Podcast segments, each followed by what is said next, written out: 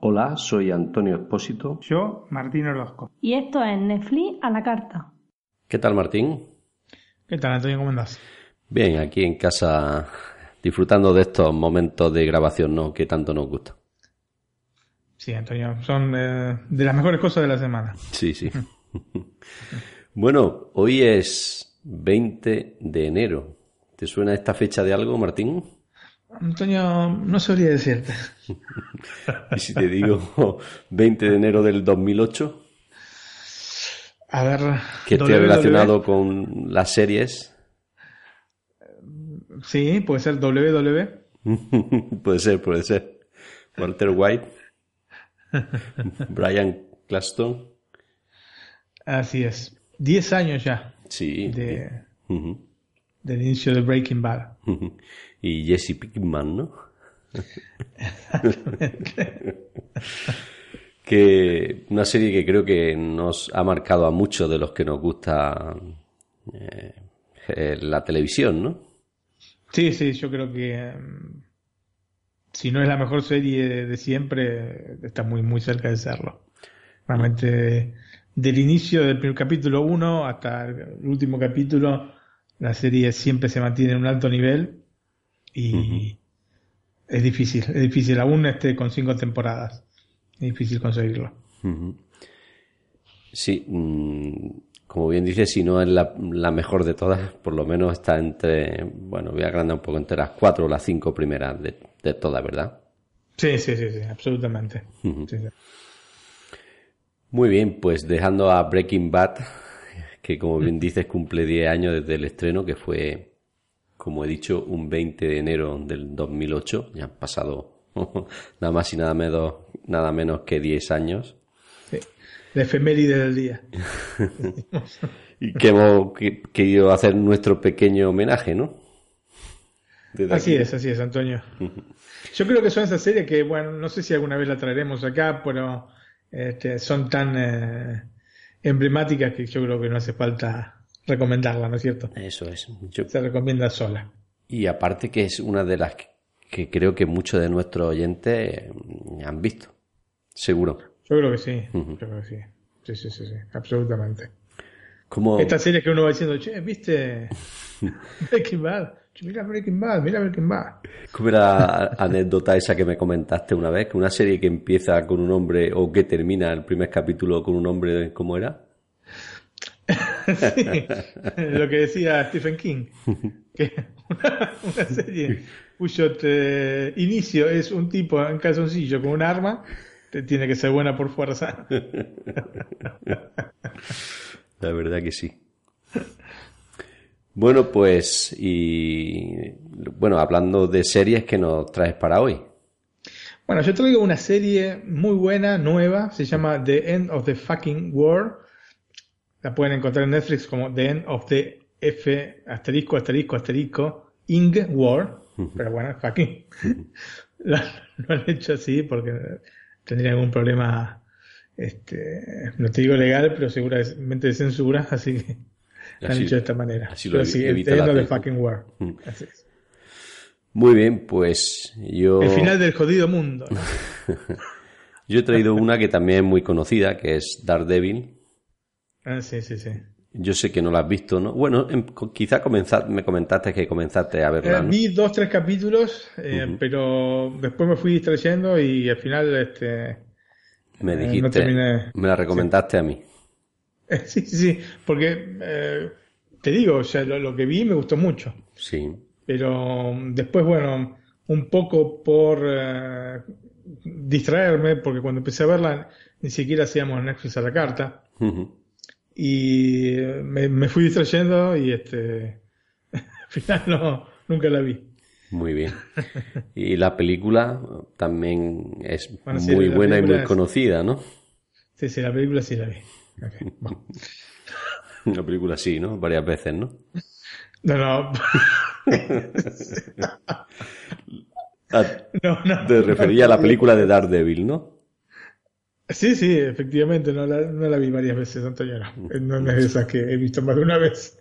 Yo me refería a la película que nos va a recomendar esta semana. Ah, la película, sí, sí. Por eso.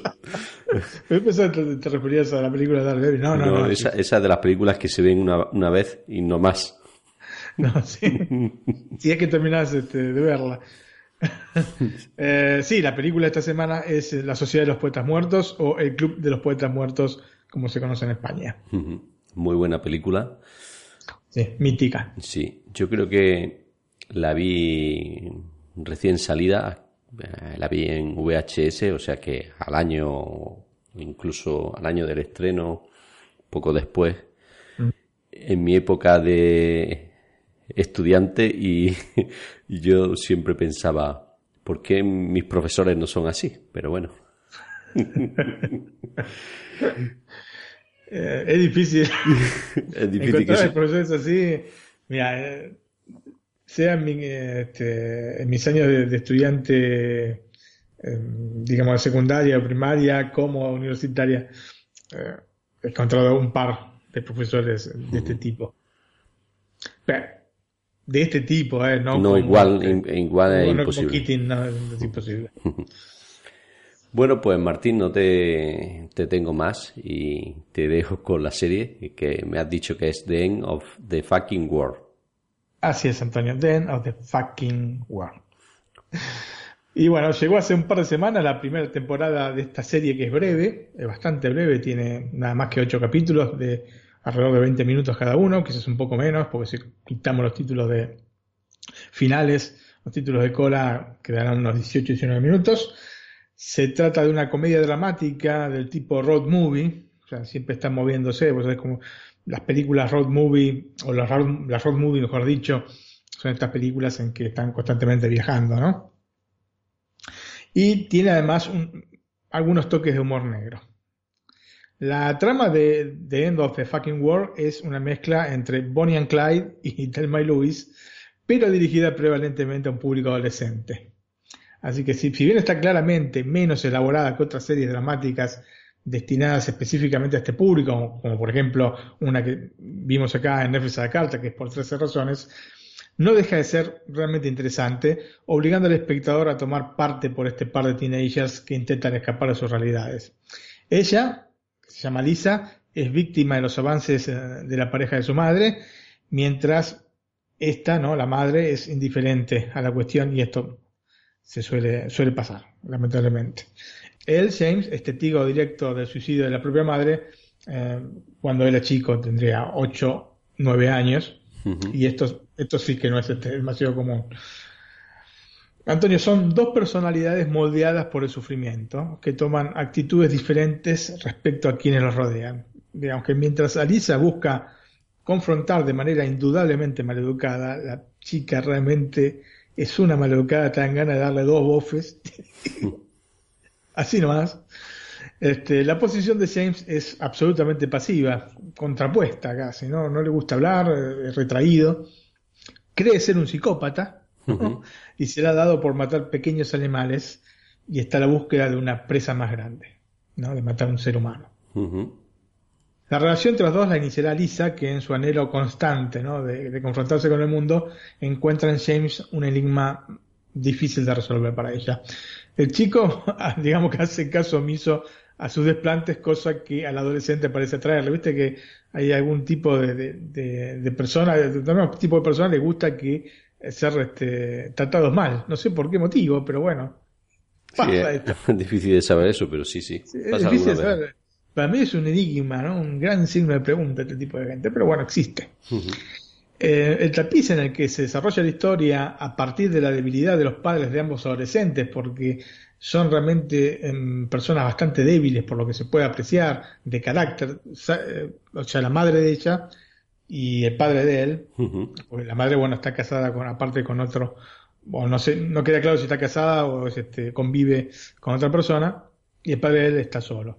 Pero son de, un carácter muy débil.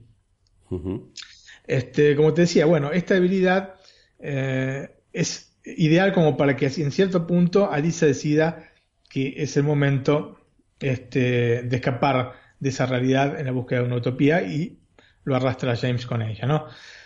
Para James, que también es atraído por la personalidad del adolescente, la fuga, digamos que es una alternativa válida en un mundo en el cual no siente nada en absoluto, como si el suicidio de la madre hubiese arrancado el alma.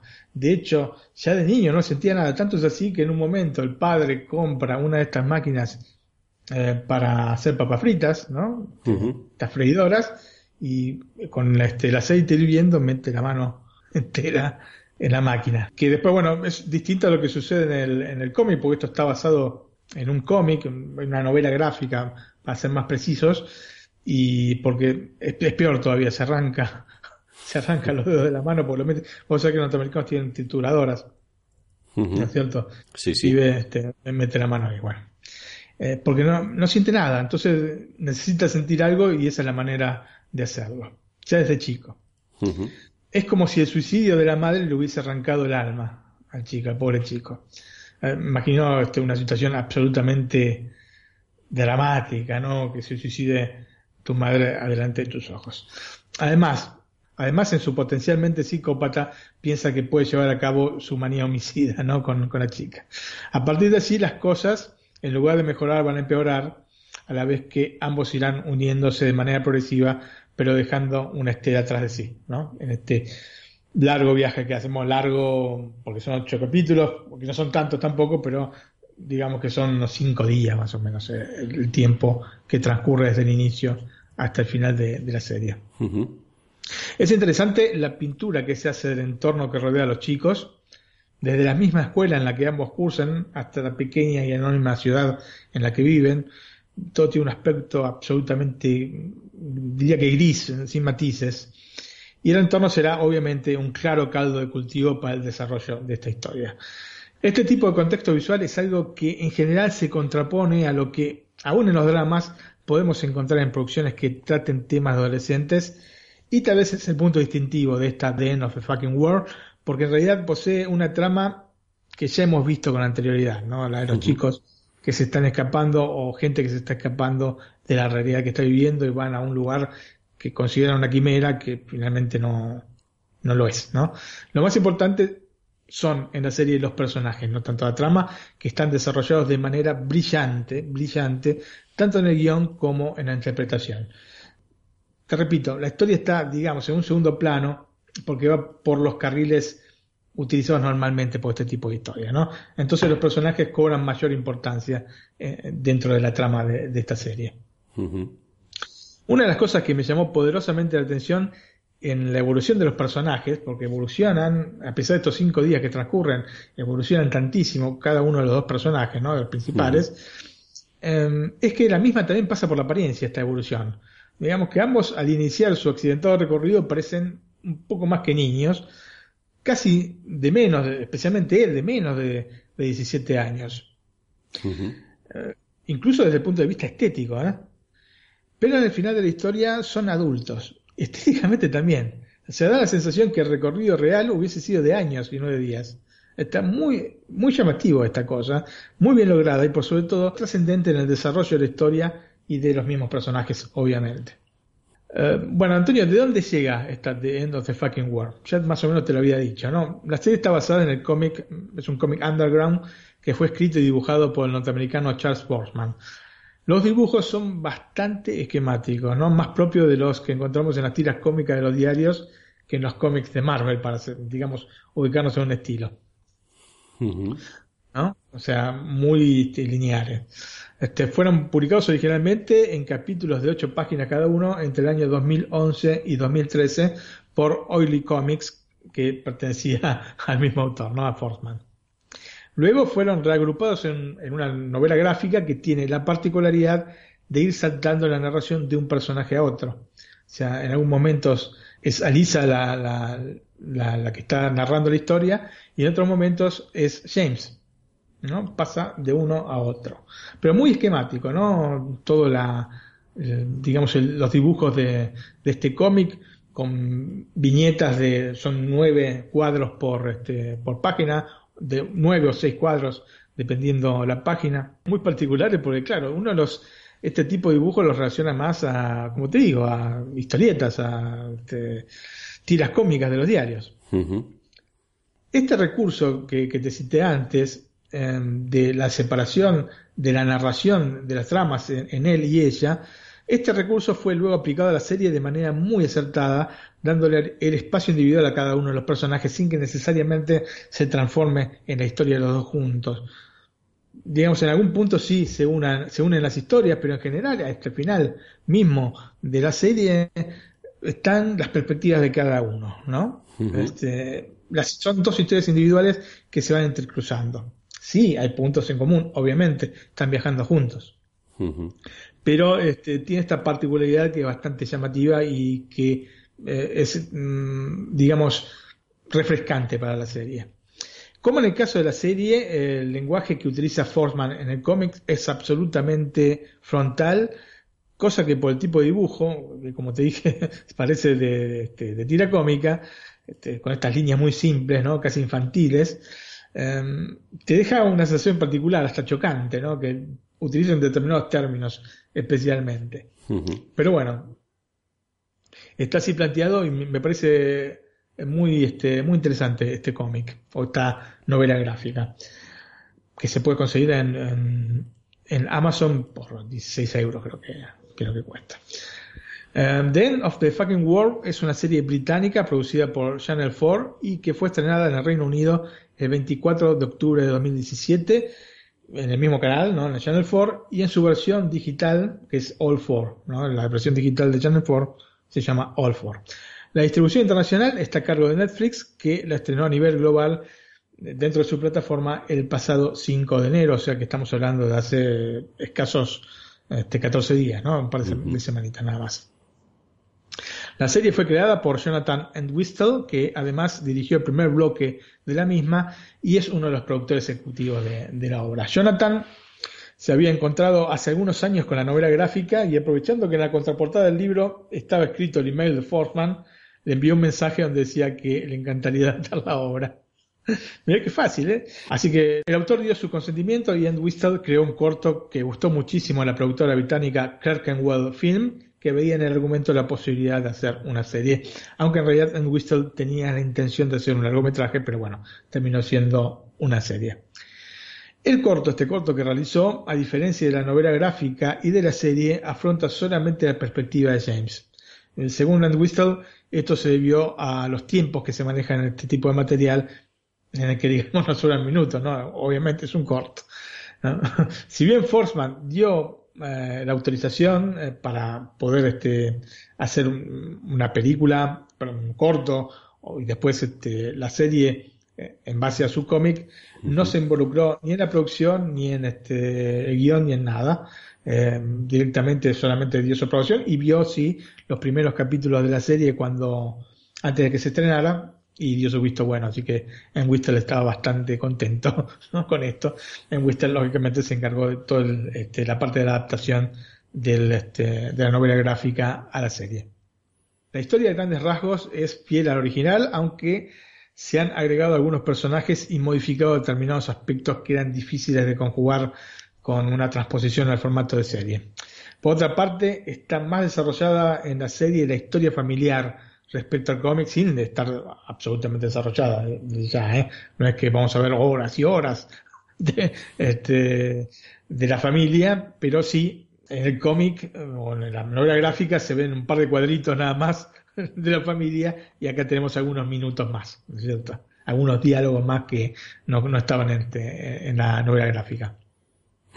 Pero estos agregados, te digo la verdad, no llegan a incidir realmente en la trama, no la cambian en, en su esencia.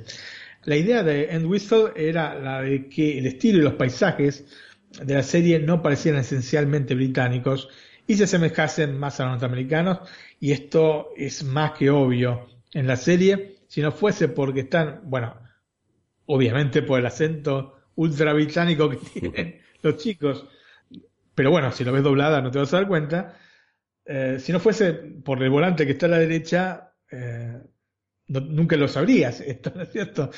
pensarías que realmente está filmada este, en el medio oeste norteamericano, y esa era la idea de Dan Whistle. Finalmente, no se rodó obviamente en Estados Unidos, sino en la isla de Sheppey, eh, que está en el sudeste del Reino Unido. Dentro de la novela gráfica no se establece un periodo temporal preciso, pero, por ejemplo, los protagonistas carecen de teléfonos celulares, lo que indicaría que la narración eh, es en el pasado, ¿no? Se desenvuelve en el pasado. Aquí Jonathan Whistle no pudo sustraerse al periodo actual, probablemente porque es obviamente más económico rodar en tiempo presente que con la acción en un pasado cercano, ¿no? Porque tenés que hay toda una serie de gastos de producción que implican que este, se, incremente este, el presupuesto de la serie. Ergo, eh, la hizo en el periodo actual, pero tomó algunas precauciones, ¿no? E, hizo que los personajes principales se disocien de elementos tecnológicos. Por ejemplo, James rehúsa tener un celular y Alisa lo destroza, el suyo tenía un smartphone, y lo revienta contra el suelo en el primer capítulo. Eh, por otra parte, este aspecto me parece fundamental para que los personajes no puedan establecer contacto con sus familiares, como también ocurre en la novela gráfica.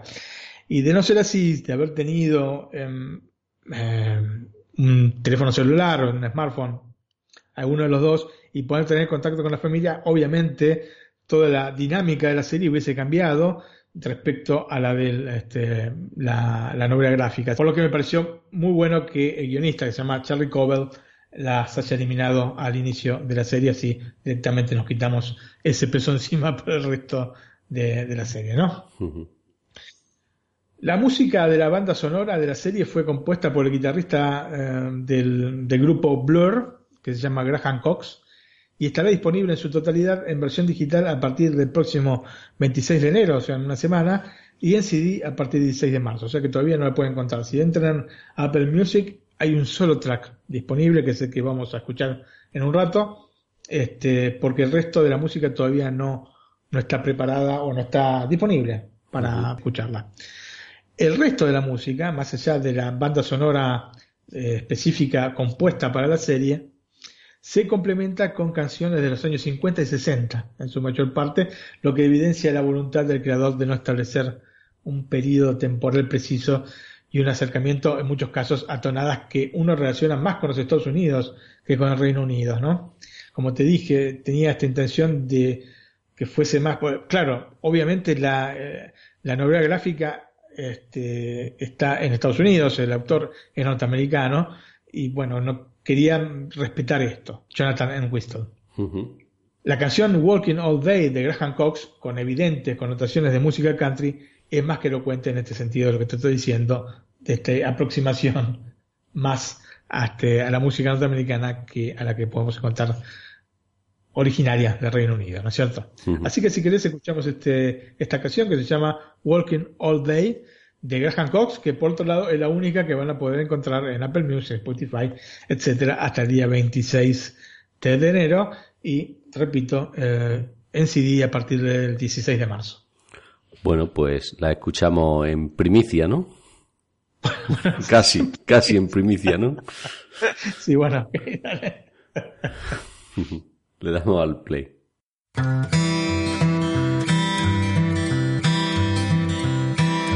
Walking all day with my mouth on fire, trying to get talking to you. Walking all day with my mouth on fire, that's what I've gotta do. Trying to get talking to you. Walking all day with my feet on fire, trying to get closer to you. Walking all day with my feet on fire, that's what I gotta do. Trying to get closer to you. Walking all day with my mind on fire, I can't stop thinking of you. Walking all day with my mind on fire, that's what I gotta do can't stop thinking of you.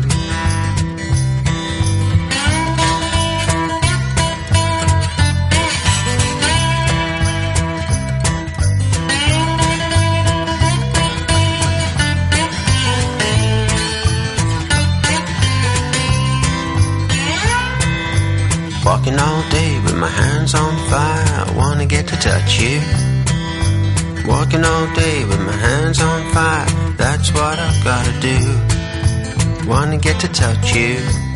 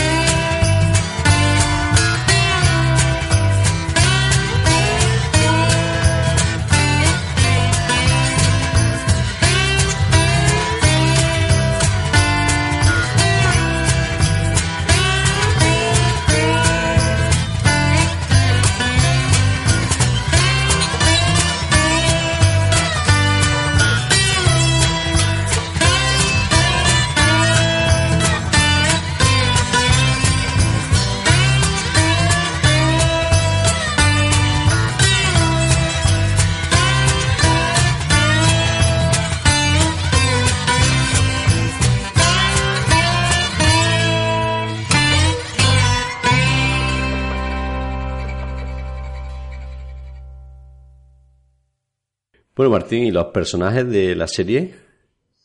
Bueno, la pareja de protagonistas de la serie es excepcional. Tenemos por un lado a Lisa, protagonizada por Jessica Bardem, que es una actriz de 25 años, que digo la edad porque me llamó poderosamente la atención. ¿no? En la serie figura tener 17 y no pareciera que tenía- tuviese mucho más de 17. ¿eh? O sea, sí, tenía un, un aspecto un poquito más grande, pero no de 8 años más grande. Pero bueno, tiene 25 años. Y eh, la- es muy buena actriz, proyecta en su personaje toda la frustración de un mundo que le da la espalda y al que ella misma también le dará la espalda. Y lo interesante de este personaje, co- como también el de James, es que intentan ser lo menos expresivos posibles. Ergo, la transmisión de las sensaciones que atraviesan se dejan ver por sutiles posturas, miradas o movimientos. Y esto me pareció que era un detalle que estaba muy bien trabajado, sea por los actores que por el director y el montajista mismo, ya acercando o alejando la cámara cuando era conveniente. ¿No? Y en el mismo montaje colocando miradas o planos generales. Así que me, pareció muy, muy, muy interesante este tema. Seguramente la cara niñada de Jessica le hace simular, como te digo, estos añitos de más que tiene de los 17 que supuestamente tiene el personaje. Para el papel de James nos encontramos con Alex Lauter, a quien recordamos especialmente por dos interpretaciones anteriores, una en la película Descifrando Enigma, o El Código Enigma, o The Imitation Game, la película de 2014 con Benedict Cumberbatch, donde interpreta al joven Benedict Cumberbatch, digamos, el acomplejado Alan Turing. El otro trabajo en el que lo recordamos es del tercer capítulo de la tercera temporada de Black Mirror, donde también compone un tipo acomplejado que se va a revelar realmente siniestro eh, en el final del capítulo. Obviamente, el aspecto físico de Alex calza al dedillo con este tipo de personaje repleto de complejos. Aquí lo hace a las mismas maravillas con un James y su gradual enamoramiento de Alisa, ¿no? Porque al inicio, digamos que le sigue un poco en la corriente porque intentaba matarla, en teoría, ¿no? Eh, y después, bueno, se va enamorando de, de Alisa. Siempre, como dije, con expresiones acotadas, porque en realidad el personaje es bastante inexpresivo y, como él mismo dice, no siente absolutamente nada. El resto del cast en general está muy bien. Me causó mucha gracia el personaje de Frodo, el personaje de un chico en una este, estación de, de servicio que, este, que se llama Frodo. ¿No? Dice, ¿Se llama Frodo en serio? Sí, sí, sí, me llamo Frodo en serio. y bueno, habrá alguno que se llame Frodo, ¿no? Calculo. Supongo, y de, la película más, ¿no? Sí, por eso te digo. lógicamente la acción pasa en un 90% por los protagonistas, por Alisa y James, que son quienes realizan este largo viaje que les va a deparar varios sinsabores, así que bueno, el resto de los personajes es realmente secundario dentro de la historia, más allá de algunos que tengan algún punto o en algún capítulo una interacción un poco mayor, como este señor que los levanta cuando hacen autostop en la ruta. Concluyendo, Antonio, The End of the Fucking World tiene la estructura de una película dividida en capítulos. En total son, si les quitamos, como dije antes, los títulos finales, poco menos de dos horas y media de material. Así que la idea me parece interesante porque evita lo que muchas veces señalamos acá en Netflix a la carta, ¿no? Este relleno de las tramas para completar una temporada con más capítulos o tiempo que se necesita para contar la historia. Así que me parece brillante que lo hayan este, hecho de esta manera. Eh, yo me acuerdo que cuando habíamos comentado la serie Gypsy, esta serie protagonizada por Naomi Watts, habíamos dicho que podía ir muy bien dentro de lo que es este, la cantidad de minutos de una película y sin embargo la habían alargado de manera innecesaria. Bueno, en el caso de The End of the Fucking War no lo hicieron y el resultado es óptimo, óptimo la verdad. Y bueno, cerrando Antonio, eh, The End of the Fucking World se trata de una historia simple, pero de unos personajes de una complejidad digna de destacar. Una historia de amor, de locura y de muerte, ¿no? Parafraseando el título del libro de Horacio Quiroga, Cuentos de amor, de locura y de muerte, de 1917. La estructura es sólida a partir, como señalé, de que no se agrega nada a la misma que no debe estar allí, y esto, que a todas luces es una obviedad, ¿no? En alguna serie parece que se lo han olvidado. Seguramente es de lo mejor que he visto en Netflix en los últimos tiempos porque en definitiva es fresca y nos presenta con toques de humor profundos dramas, eh, en este caso más personales que generales o relativos a la sociedad en general. No son quizás temáticas que eh, veamos habitualmente la que afrontan estos chicos. Quizás un poco más alisa, pero obviamente lo de James es un poco más complejo, digamos como ubicarlo dentro de la sociedad, ¿no? Como que se repita muy seguido, ¿no? Que se suicide la madre, etcétera. Así que yo la recomiendo tantísimo, me parece que va a ser una de las grandes series de, este año, justo el 5 de enero, así que tiene todo un año como para demostrar que sea así, pero para mí, este, sin duda, va a estar entre las 4 o 5 mejores series de este 2018 eh, de Of the Fucking War, Antonio. Bueno, pues habrá que verla. Yo creo que sí. Me... Yo mira que tengo poco tiempo, pero ya me estás convenciendo. son dos horas y media, al fin y al cabo. ¿eh? Son dos, horas y media, así que te la puedes ver tranquilamente. En un fin de semana. un fin de semana, sí, sí, sí, absolutamente, absolutamente. Es una de estas series que se presta para maratón porque la, son tan cortos los capítulos, porque al fin y al cabo terminan siendo 18 minutos, 19 minutos máximo, máximo, que, y son 8 Así que se presta mucho, mucho para, para este tipo de cosas. El formato de pantalla es 1.78.1, o sea que abarca toda la pantalla este, de tu televisor eh, Full HD o 4K. Es en 4K, así que eh, estamos de parabienes. Y el sonido Dolby Digital 5.1. Pues interesante serie, como dices, cortita, que es nos permite hacer un pequeño maratón. Sí. Muy bien actuada. La trama no es del todo original, pero, pero me gustó. Con poco relleno, ¿no? Poco relleno, nada. Nada, ¿no? bueno, pues la, la apunto a la libreta esta mágica que tenemos tú y yo. la interminable libreta de... La interminable libreta.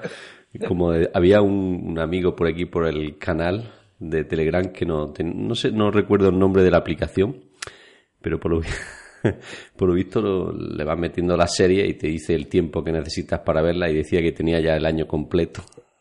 Con lo que habíamos recomendado. No me acuerdo, ¿te acuerdas tú, Martín, de quién lo dijo? No. No, no, no. Bueno, pues sí, si nos escucha otra vez, pues que nos lo diga y lo mencionamos en el próximo podcast. Lo comentó en el canal de Telegram y dice, ¿no recomendáis más buenas series que tengo? Todo el año completo ya. Por eso, Antonio, es mejor ver películas. Porque la película la termina viendo Este, como mucho en tres horas, poner que es una película esa larguísima. Sí, sí. Bueno, Martín, Muy bien. pues después de tu serie toca la mía, ¿no? Así es, Antonio. Y hoy Una serie importante. sí he escogido una que entre nuestros oyentes creo que todos la conocen y muchos la habrán visto, pero bueno, yo no tenía el gusto y he decidido comentarla aquí, que es Una serie muy sí, apreciada, ¿no? Daredevil. Eh, yo voy a hablar de la temporada 1 que está disponible en Netflix España y en Latinoamérica. Bueno, pues todos los que han sido o son seguidores de Daredevil, desde hace más de 10 años que se produjo y estrenó la película, quizás estaban con un fuerte dolor de estómago, ¿no?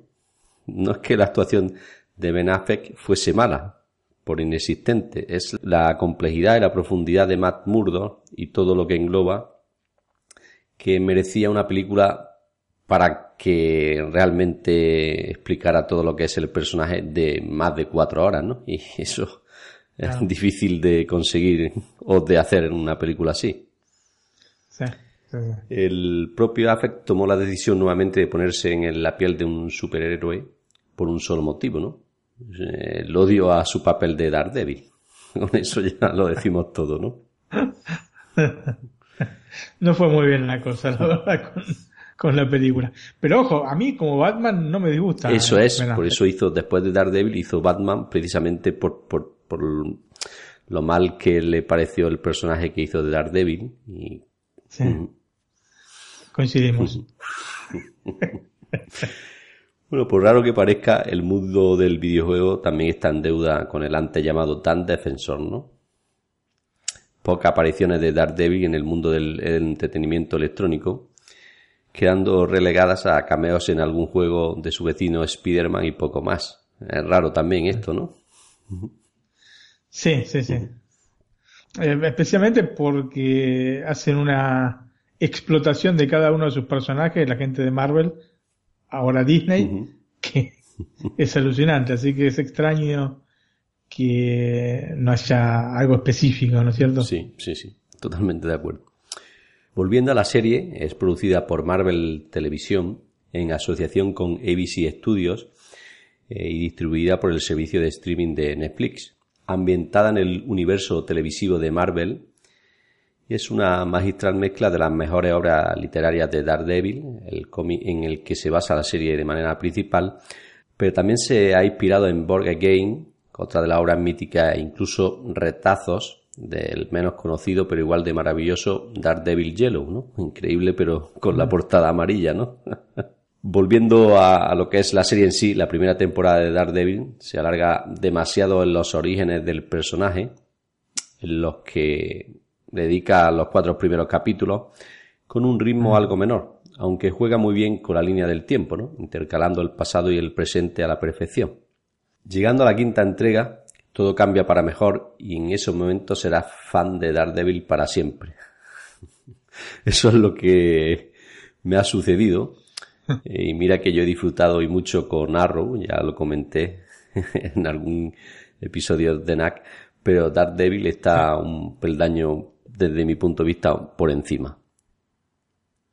Bueno, sí, yo siempre he escuchado sobre esta serie que era lo mejor que habían producido así en superhéroes para la televisión. Así que por lo que me está diciendo, digamos, reafirma esto, ¿no? Yo mm, ya te digo que, mm, mira, sobre todo la primera temporada de Arrow, a mí me sorprendió muy gratamente, pero llegado a este punto creo que Daredevil está un poquito por encima, ¿no? No he visto la segunda temporada, quizás cuando vea la segunda cambie mi opinión, ¿no? Pero pues, hasta ahora, por lo que he visto, comparando las dos, eh, Daredevil está un poco mejor. Eh, en la serie encontramos una combinación perfecta de acción e intriga, uno de los puntos fuertes. En otras ficciones, la palabrería es una excusa para llegar a la parte de la acción, ¿no? Puedes pasar perfectamente las partes de donde no hay pelea y no te perderás nada importante. Eso ha cambiado con esta producción, ¿no? Con unos diálogos interesantes y que te meterán mucho más en la trama. Todo está perfectamente conjugado, nada sobra y nada falta, y cada uno de los minutos del metraje está ahí por una razón, ¿no? Y todo va fluyendo capítulo a capítulo. Puedo decir que Daredevil es una serie de superhéroes seria, con personajes reales y realistas dentro de las posibilidades, algo que cualquiera que no es cercano al género puede creerse. Por momentos es más creíble que cualquiera de las otras series similares que hemos visto en Netflix. Aunque que un ciego pelee como Matt Murdock es algo poco creíble, pero seamos serios, es de lo mejor de Marvel que he disfrutado en televisión. Esta primera temporada es un dispendio de personajes profundos, no son pocas las veces que nos sentimos identificados o que yo me he sentido identificado con el tirano Wilson Fix, ¿no? Incluso en algunos momentos le entendamos, ¿no? Lo que hace, ¿no? Eh, sintamos lástima por él y que incluso nos llegue a caer bien en minutos concretos. Eh, Daredevil no solo es eh, la serie de Matt Murdock, ¿no? Nos cuenta la vida y la llegada al poder de Fix con el mismo ímpetu que nos cuenta la del abogado, ¿no? Y la de su compañero Foggy Nelson, que por fin ha dejado de ser el gordito torpe, ¿no? en esta serie Foggy tiene vida propia, sus propios conflictos, sus propias novias y una importancia que va en aumento con el desarrollo de los capítulos. Ben Urich, Stick, el sacerdote, todos los personajes que han influido en la vida de Matt Murdock y que han hecho que se convierta en el justiciero que aparece en mayor o en menor medida durante la serie, son actuaciones creíbles y de gran calidad. Y para finalizar, Pavarotti cantando al alba vinchero, al alba venceré, es sencillamente espectacular, ¿no? Una imagen a cámara lenta, donde el FBI empieza a arrestar a policías corruptos, políticos, en fin. Una imagen muy espectacular. La música es Nessun Dorman de Turandot, ¿no, Martín? Corrígeme. Sí, efectivamente, de Puccini. Pues la escuchamos, ¿no? La canción. Perfecto, sí, genial. Le damos el play.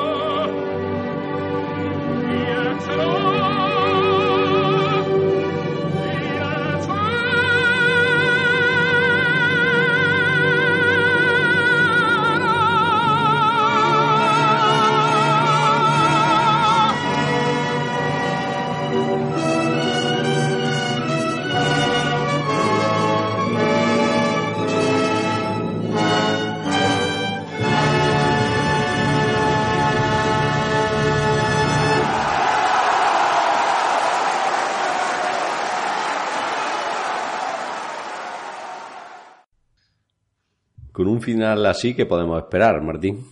Sí, bueno, Nelson Dorma es espectacular. Y la versión de Pavarotti, uf, ¿qué se puede decir de esto? La verdad que sí. Bueno, no es el final del capítulo, pero es el final casi de la primera temporada, ¿no? Eh, una imagen y un sonido muy, muy espectacular y y muy representativo para esta primera temporada que he querido recoger. Netflix nos ha entregado un personaje que me ha encantado. Ha traído una serie que, ahora sí, hace un ejercicio de justicia necesario con Daredevil. Y, como bien dijiste antes, para mí la mejor serie sobre un superhéroe hecha hasta la fecha. Bueno, voy a hacer una pequeña sinopsis que creo que no, no, no es ni pequeño spoiler, pero bueno, aviso. Daredevil gira en torno a Matt Murdock, un abogado de día y superhéroe de noche. A pesar de ser ciego, posee un oído, un olfato, una fuerza y una agilidad increíblemente desarrolladas. Sin descanso, Murdock recorrerá las calles de Nueva York a la caza de todo tipo de criminales a los que no se puede castigar en un tribunal. Bueno, pues habla, voy a hablar un poquito de los personajes y de los actores. Eh, Charlie Cox como Matt Murdock o Daredevil es un abogado ciego que lucha de noche contra el crimen como el vigilante Daredevil gracias a sus restantes cuatro sentidos incrementados. Deborah Ann Ball eh, como Karen Page, secretaria del bufete Nelson and Murdock y amiga de Matt y de su socio Foggy Nelson. Edel Henson como Franklin Foggy Nelson, el mejor amigo de Matt y compañero abogado. Vincent Donofrio como Wilson Fix, eh, poderoso hombre de negocios cuyo interés en el futuro de Hell's Kitchen entrará en conflicto con Daredevil. Recordamos que el Hell Kitchen es este barrio Conflictivo, bajo ¿no? de- dentro de, de Nueva York. ¿no? ¿Mm? Toby Leonard Moore como Jane Wesley, eh, mano derecha y consejero de Wilson Fix. Bondis Carty Hall como Ben Ulrich, periodista de investigación del New York Bulletin. Eh, Rosario Dawson como Claire, una joven enfermera cuya búsqueda para sanar las heridas de los que viven en Hell Kitchen tiene un, un inesperado choque con Matt Murdock. Mm. Bueno, y llegado aquí nos quedan los datos finales, ¿no? Eh, la primera temporada de Daredevil eh, se lanzó el 10 de abril del 2015. Eh, tiene 13 capítulos de una duración de entre 53 y 60 minutos. Está disponible en 4K HDR con sonido Dolby Digital 5.1. Bueno, Martín, pues, ¿qué película nos trae esta semana?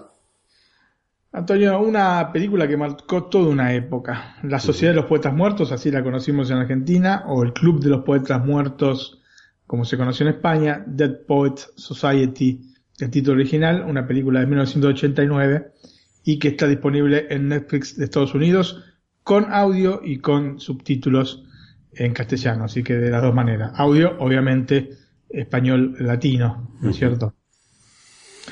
Así que los afortunados que tengan VPN van a poder ver esta película. Sí, te quería comentar que el- el VPN últimamente me falla desde el, desde el Mac. ¿A ti te pasa igual? No, bueno, eso va y viene. Algunas Va. veces funciona y otras no, ¿no? Eh, sí, sí. Desde- Inclusive alguna vez, porque ya hacía mucho, por ejemplo, no podía ver nada de Netflix de España. Y el otro día, probando, funcionó. este, funcionó, sí, exactamente. Así que es una cosa según cómo se levanten la gente de el VPN, nuestro, nuestro VPN es el PureVPN, Ujú. Cómo se levanten y cómo arreglen las cosas y también de Netflix que bloquee o no bloquee, pues, pues sabes, esto es una cosa, una cosa constante y que se va reciclando. Unos van este, encontrando el parche Netflix para el problema y los otros tratando de eludirlo, esta restricción que pone Netflix. Así que bueno, eh, de todas maneras, eh, generalmente no, no tengo mayores problemas para ver el catálogo de Estados Unidos. El- los otros catálogos, te digo, ya se me habían bloqueado casi completamente. Yo eh, entro para ver qué películas tienen, sea el de México o el de España o el de Argentina. Eh, pero generalmente México y Argentina tienen el 90% de las películas son las mismas, así que generalmente entrando a México directamente ya sé que la van a tener. Y no puedo reproducir. O sea, puedo ver los títulos, pero cuando eh, intento reproducir no me lo reproduce. Lo mismo con España. En cambio, en Estados Unidos sí. Y de hecho la vi por VPN. Yo la película la tengo igualmente, pero la vi por VPN para probarla y te- por eso te digo que tiene audio en castellano, ¿no? Bueno, Martín, de esta película hay dos expresiones que me llamaron mucho la atención, ¿no? Una es la de Carpe Diem y otra la que tú vas a decir ahora. Oh, capitán, mi capitán. Eso es. Bueno, la de Carpe Diem es una cosa que se estudia en la escuela, ¿no Sí. es cierto? Sí, sí. Porque es, es algo de latín y bueno, es este, universal. En cambio, eh, vos sabés, bueno, ellos estudian dentro de la película, la película está ubicada temporalmente en 1959 Ujú. y ellos estudian literatura obviamente norteamericana y este, anglosajona en general, ¿no? Porque también tocan a- algunos autores eh, eh, ingleses. En vez, lógicamente, en España y en América Latina se estudia El los Quijote. autores, bueno, sí, el Quijote y autores este, de habla hispana, obviamente. En España se estudia más este, los ¿no? españoles, Cervantes, este, Quevedo, etcétera, y en, en Latinoamérica se estudian más los autores latinoamericanos, eso es obvio. Pero el concepto del carpe diem, ¿no? de te aprovecha el día, sí es un concepto universal, latino, y que obviamente estudiamos todos. Y por eso es que de alguna manera nos reconocemos en, en la película a partir de esto, ¿no? Yo creo que el tema del carpe diem es un tema que en el cual todos nos reconocemos porque lo hemos estudiado en la escuela, básicamente así. Sí, sí. Y Antonio, ya pasaron casi 27 años y medio eh, desde el estreno de, de la película de la Sociedad de los Poetas Muertos, 26 años y medio en Argentina, pues se estrenó un año después. Eh, como te repito, el título este, con el que la conocí es este, La Sociedad de los Poetas Muertos. El Club de los Poetas Muertos se conoció en España. No entiendo este, este cambio, el motivo, porque este, en inglés dice sociedad, society, ¿no es cierto? Sociedad. Es que en, Pero bueno. en- España un club es, digamos, un, como un grupo de amigos, ¿no? Por eso entendemos más una sociedad, eh, aquí en España se entiende como una empresa.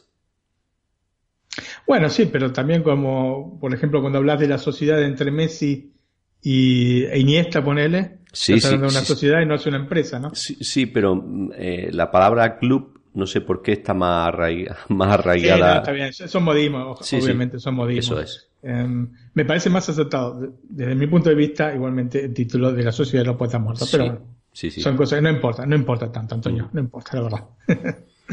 bueno, eh, en agosto de 1990 recuerdo que era una de esas películas, porque en Argentina, te repito, se estrenó un año después, en el 89, junio, julio del del 89, en Estados Unidos, después te lo voy a decir exactamente, y en agosto de 1990 en Argentina. Y te repito, recuerdo que era una de esas películas que indefectiblemente había que ver, ¿no? La crítica, el boca a boca habían producido un fenómeno tal que era prácticamente imposible adquirir una entrada.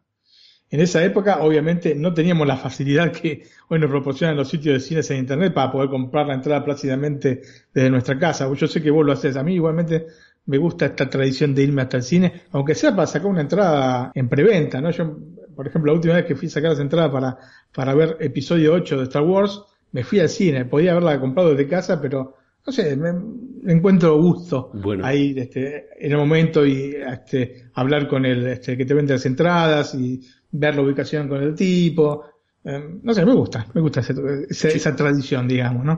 Yo eso lo vengo haciendo en los últimos años, sobre todo eh, porque, te- porque tengo un iPhone y es muy fácil cuando llega allí eh, poner en un lector de códigos el iPhone y pasa, no tienes que hacer colas para comprar las entradas, ¿no? Simple- Claro, sí, sí. Simplemente por eso y la, la facilidad de que desde casa pues eh, la puedes comprar tres horas antes y coger la fila y los asientos, ¿no? Sí, sí, elegir lo que quieres.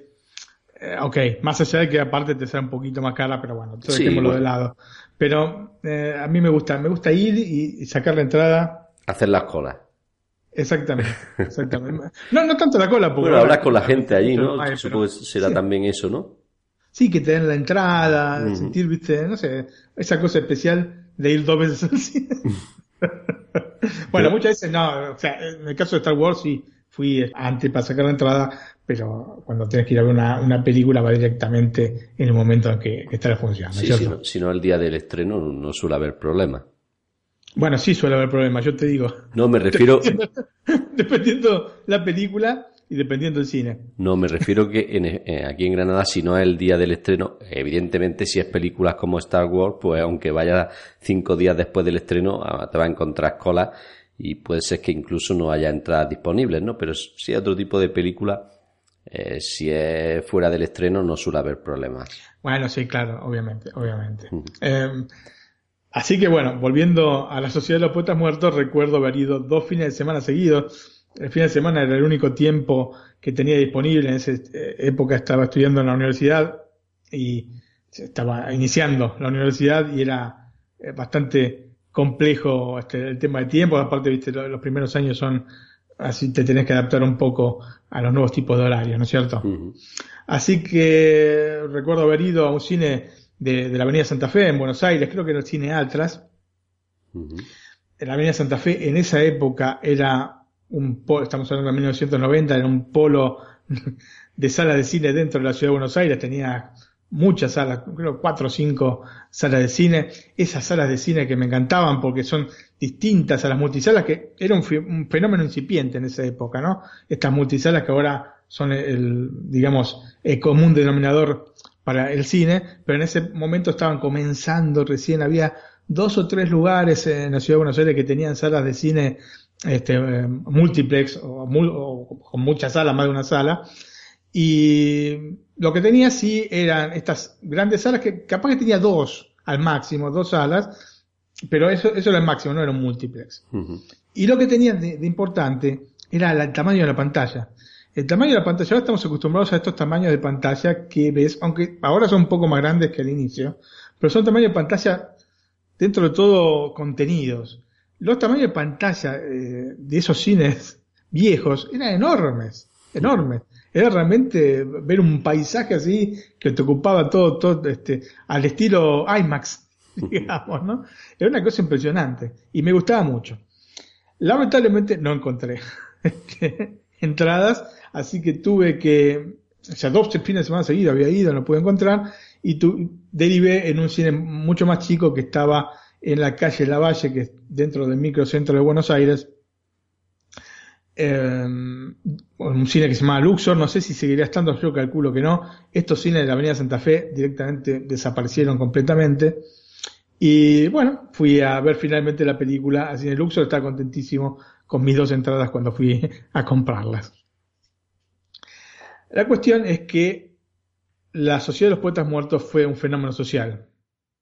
O sea, ¿a quién se le podía ocurrir que un film de, la de época, porque ya te repito, era de la década del 50, del año 59 precisamente, cuyo lugar se desarrollaba en una escuela de altísimo nivel, donde accedían estudiantes provenientes de familias con un alto poder económico y en los Estados Unidos tuviera tanto éxito. ¿A quién se le podía ocurrir una cosa así? A priori, una trama orientada de esta manera tendría que ser poco rentable. Sin embargo, lo brillante del guion es que se centra en las personas, en los dramas o tragedias que pueden vivir, y en un concepto educativo que parece distante, pero que en esencia es aún hoy similar a- de esa época. Con contradicciones entre los mismos docentes respecto a la forma de tomar la educación, ¿no? Y que merecería un tratamiento muy específico que está fuera del ámbito de un programa como Netflix a la carta en el que hablamos de cine. Así que Sí, sí. eso lo dejamos para otros podcasts que traten temas educativos. Que lo sabrá seguramente, ¿no es cierto? Sí, sí. Lo cierto es que creo que la función de los educadores es compleja porque se está bailando en el filo de la navaja. Y es difícil establecer cuáles son los límites de la educación respecto a los alumnos. Digamos, los maestros y profesores deben ser solo formadores intelectuales, limitándose a transmitir los conocimientos, como vemos en la metáfora del encendido de las velas al inicio de la película. Vos sabés que en la cuando inicia la película, este, está esta metáfora visual en la cual y aparte la acompañan con este, diciendo se transmite el conocimiento, ¿no? Pero es una metáfora en la cual el docente le pasa la llama del conocimiento a los alumnos, a los nuevos alumnos de la escuela, ¿no? De la Walton, y eh, cada uno de ellos va pasándolosela a- al compañero que está al lado. Entonces se va transmitiendo de esta manera el conocimiento. Es de esta manera, o sea, y este, gente que cree que tiene que ser así. O gente que cree que la función se debe extender más allá y formar libre pensadores. ¿no? Estas son un poco esta- estas cuestiones que son bastante espinosas y que tienen difícil respuesta porque nosotros como padres también tenemos nuestras opiniones contrapuestas. ¿no?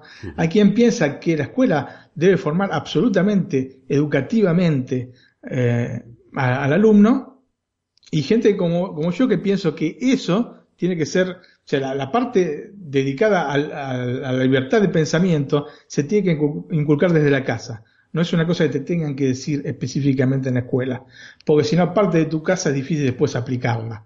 Tiene que ser una cosa, si no parte de la casa es muy, muy, muy complejo y es un poco lo que muestra esta película, ¿no? Mm, Yo opino como tú, pero bueno, hay algunos profesores que no.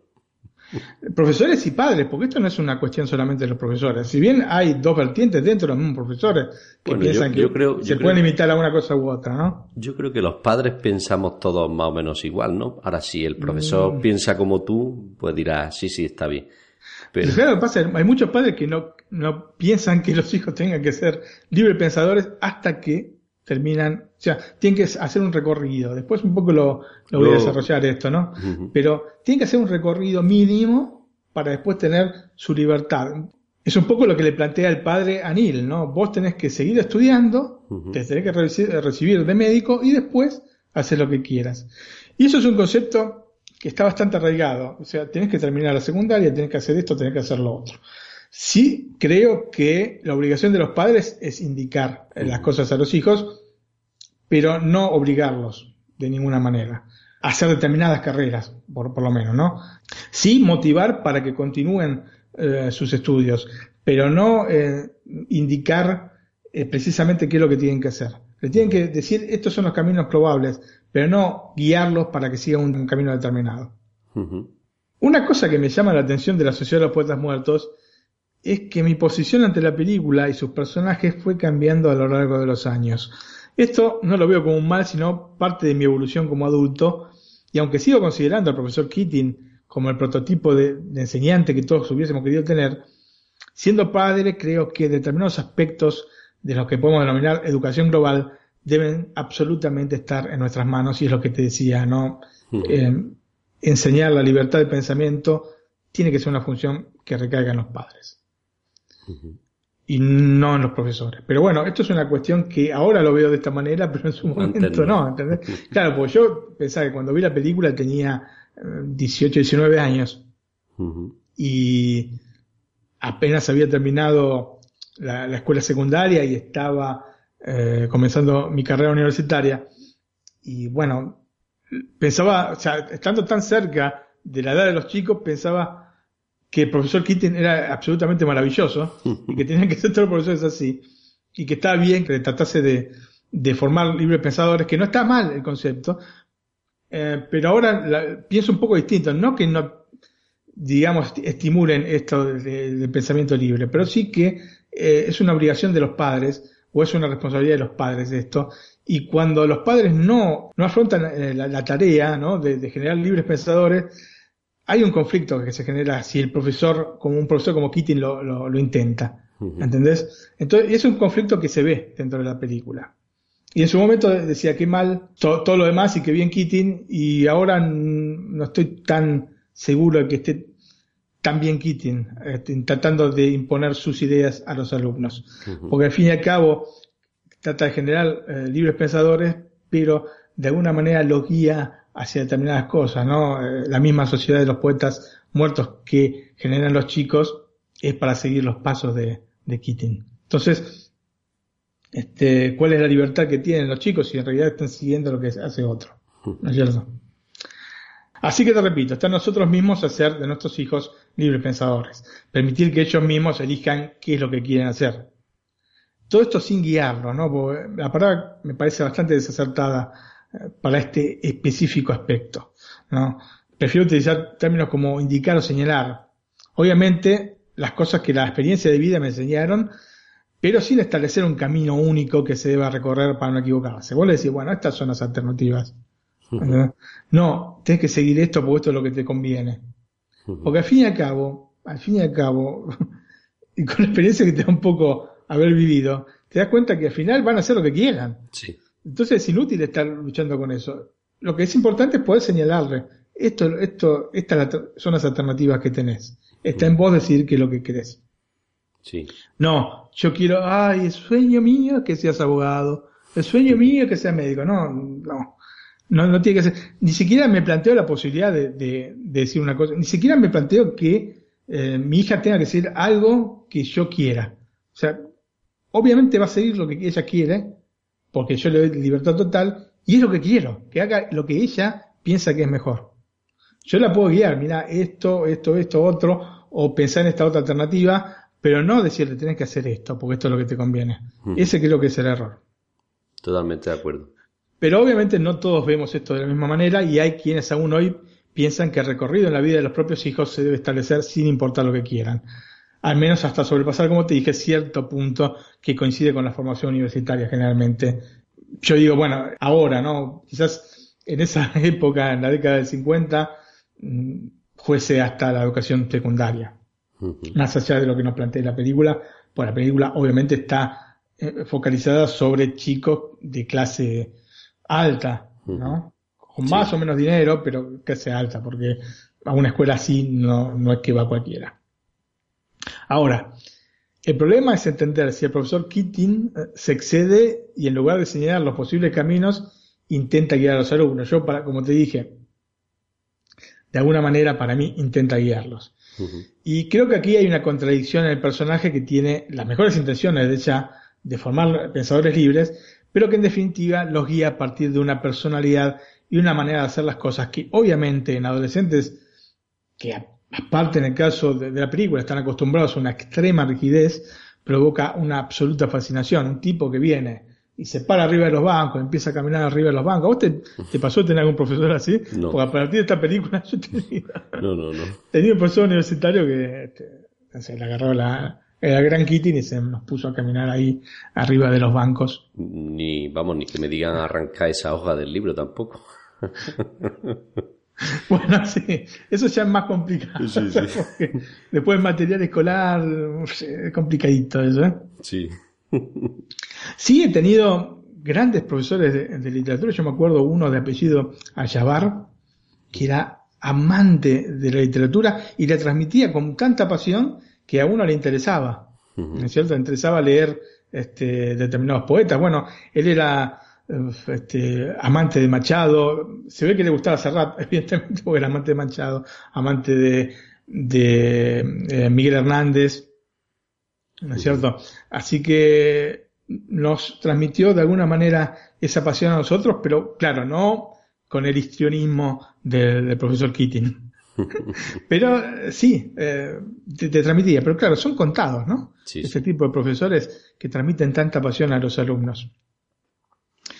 Y, este, como te digo, mm, el mismo director de la escuela, ¿no? De, de esta eh, Welton, ¿no? Donde están los chicos, le va a señalar a Keating que eh, eh, puede ser un poco contraproducente ser tan así, digamos, histriónico y efusivo, ¿no? Porque al fin y al cabo, eh, lo- le dice que los chicos tienen 17 años y son muy impresionables y que, hay que establecer un límite.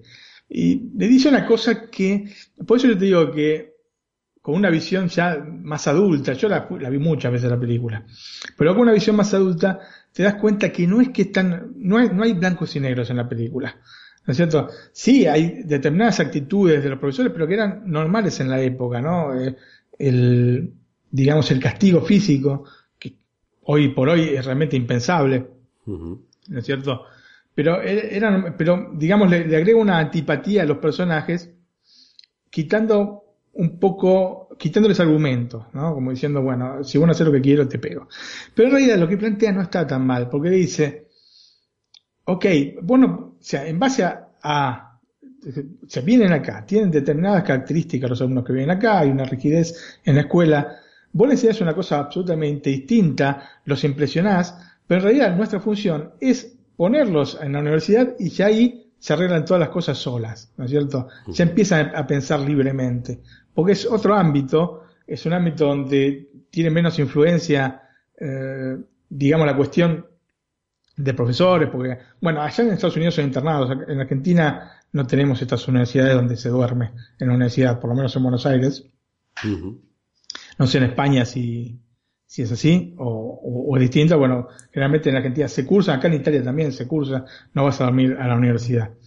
Eh, esto en, en España está más, mm, o había más en los años 80, ¿no? Incluso en mi pueblo, yo, sabes que soy de Alcalá Real, eh, estudiaba en la Sagrada Familia y allí había un, un internado, ¿no? Había escuela secundaria, formación profesional en concreto, y sí que había un internado y había, en aquellos años, pues a lo mejor había 200 o 250 personas allí, pero más que nada porque las carreteras de los años 80 y el transporte no es el que hay hoy en día.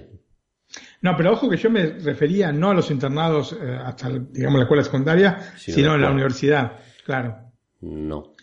O sea que ya tienen sus campus con gente que duerme. Mm, Aquí en, Granada no. Supongo que a lo mejor en, en capitales como Madrid y Barcelona quizás sí. Quizás hubiese, ahora ya, ahora ya lo veo más, más difícil, pues los propios estudiantes prefieren eh, alquilar su piso con cuatro o cinco compañeros y vivir Claro. en un piso que en el propio campus, más que nada por la libertad que tiene. Libertad y seguramente que no debe ser nada económico dormir en un campus universitario. Sí, también. Bueno, eh, pero se entiende, bueno, tenés una libertad distinta cuando ya sos universitario, ya sos mayor de edad.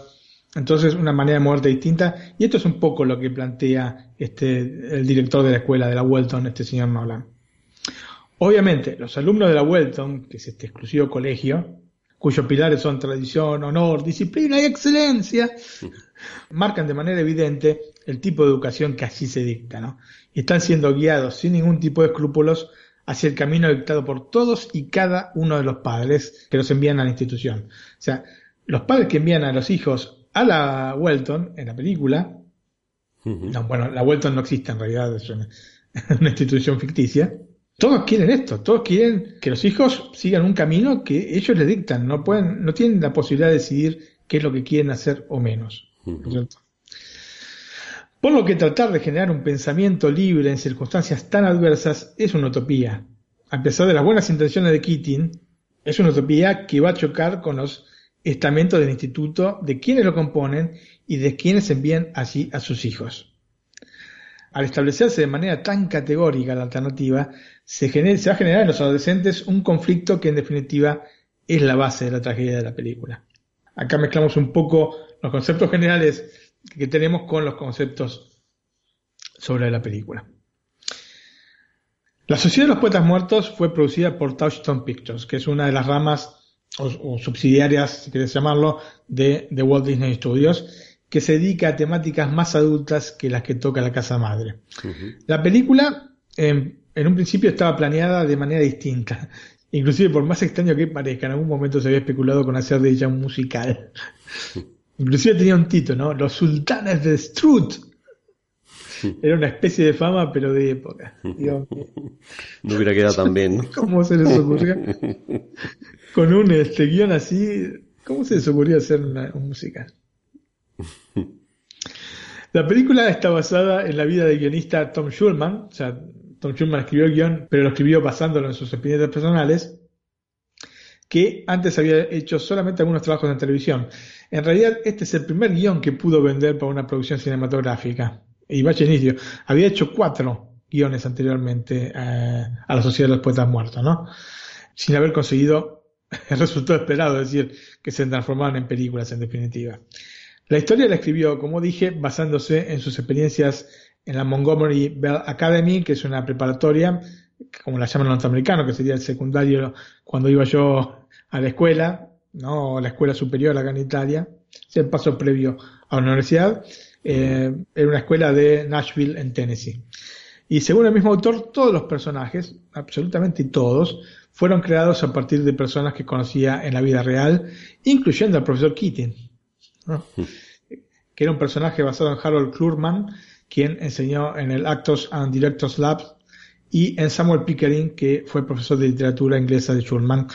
De este último, por ejemplo, se decía que a veces daba sus clases parado en un escritorio, como en un punto de la película se quite, ¿no? Para hacer que los alumnos vean las cosas desde una perspectiva distinta. Claro que el concepto de Pickering era un poco menos elevado que el del personaje interpretado por Robin Williams, ya que según sus palabras, y cito, hice esas cosas no tanto para despertar a los estudiantes, sino para entretenerme. Si me divertía, pensé que los niños también se divertirían e incluso disfrutarían leer y escribir. Los productores habían pensado en dar la dirección de la película a Jeff Canyu, elección que me resulta por lo menos curiosa, tratándose de un director que había tenido en La venganza de los tragas o La revancha de los novatos, ¿no?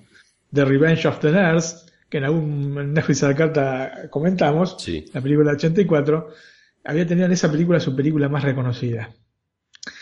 Canyu quería contratar para el papel del profesor Keating a Liam Neeson, pero el estudio prefería a Robin Williams. El problema es que Robin, por su parte, tampoco quería trabajar con el director, lo que produjo fricciones. De hecho, se preparó la película, se construyeron los decorados, iba a ser la película filmada en Georgia, ¿no? a unos 150, creo, 200 kilómetros de Atlanta, pero el actor no apareció el primer día de rodaje a pesar de las presiones que había ejercido Disney. Y finalmente la producción se canceló y los sets fueron quemados. Luego de este fracaso se pensó en Dustin Hoffman para realizar el doble papel de director y actor principal, y esto tampoco funcionó por problemas ligados a la programación de la filmación que no coincidían con los mismos compromisos que había adquirido presentemente Dustin Hoffman. Finalmente se eligió como director a Peter Weir, eh, que había dirigido presentemente Testigo en Peligro, eh, por lo menos así la conocimos en, en Argentina, o Único Testigo, o Witness, la película con Harrison Ford, por la cual tuvo su única nominación al premio Oscar eh, Harrison, la película del 85 Ujú. que, curiosidad, como este, en el caso de La Sociedad de los Puestas Muertos, ganaría el Oscar a Mejor Guión Original este, de ese año, ¿no? Los- la entrega del año 86 para, para los- las películas del año 85. Después Peter Weir, aparte, hizo um, eh, el show de Truman, o The Truman Show, o para ubicarlos con otros títulos, ¿no? Sabemos la calidad de títulos que, que ha, hecho, ha hecho ese director de origen australiano. Originalmente, y como señalé, la película iba a ser filmada en Roma, Georgia, pero Ware eh, tenía la intención de contar con la nieve como contexto narrativo para una preparatoria de Nueva Inglaterra. Era entonces más práctico desplazarse a una localidad donde la nieve no se tuviese que crear artificialmente, y es así como se trasladó el set de rodaje a Delaware, mucho más hacia el norte de los Estados Unidos, y efectivamente la nieve es un elemento importante dentro del aspecto estético de la película, y por ende el traslado fue, eh, para mi manera de ver, una decisión sabia.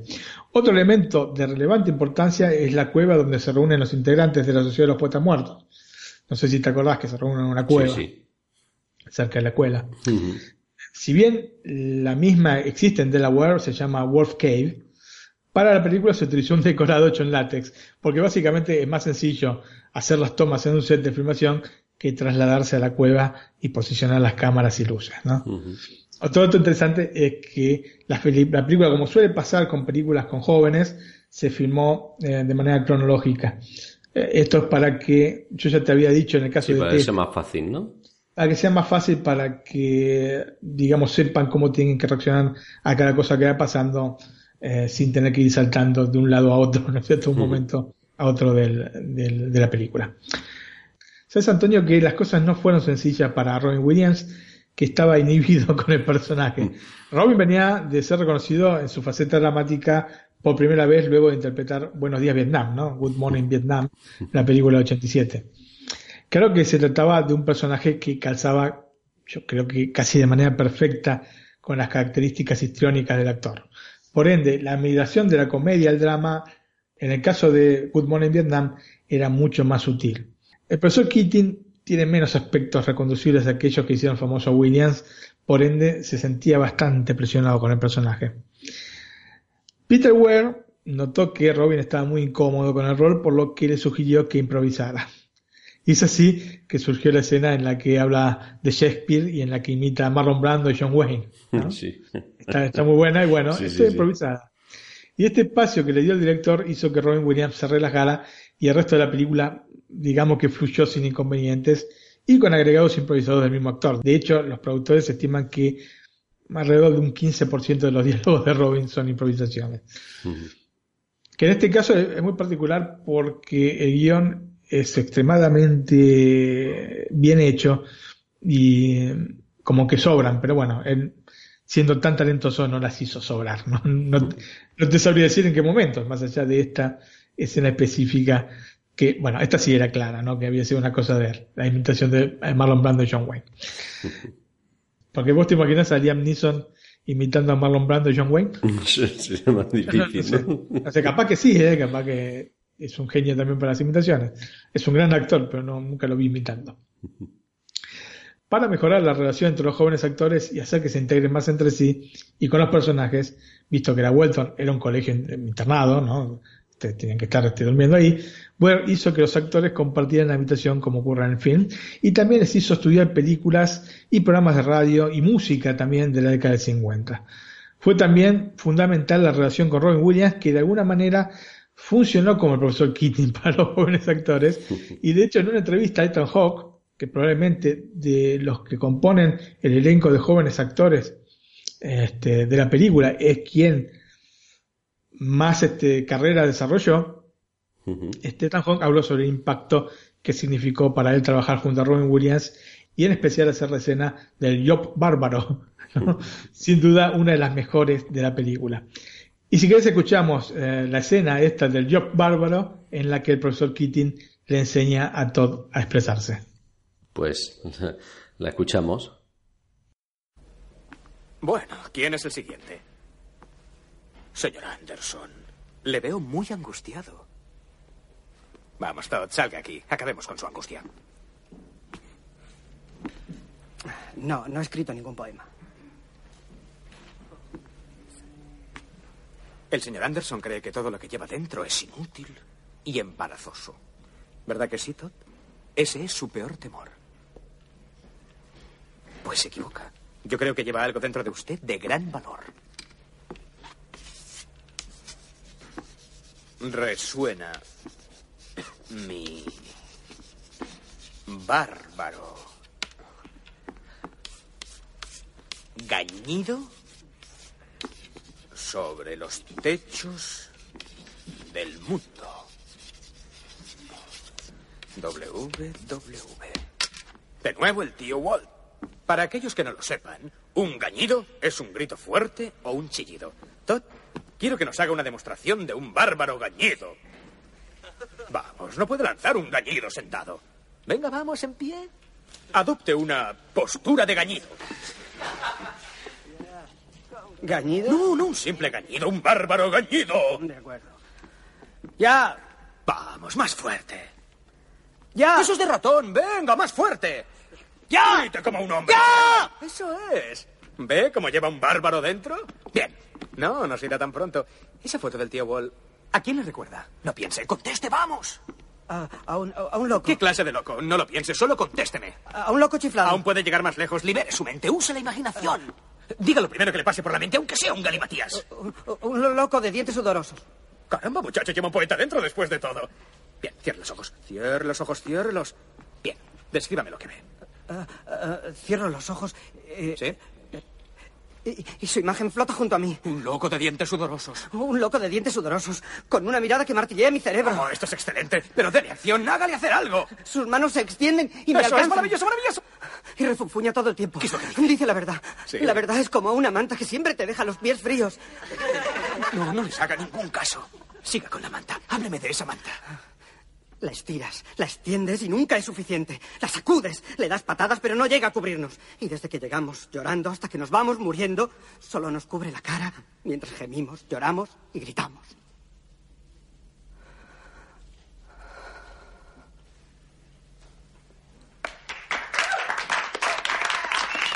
No olvide esto nunca.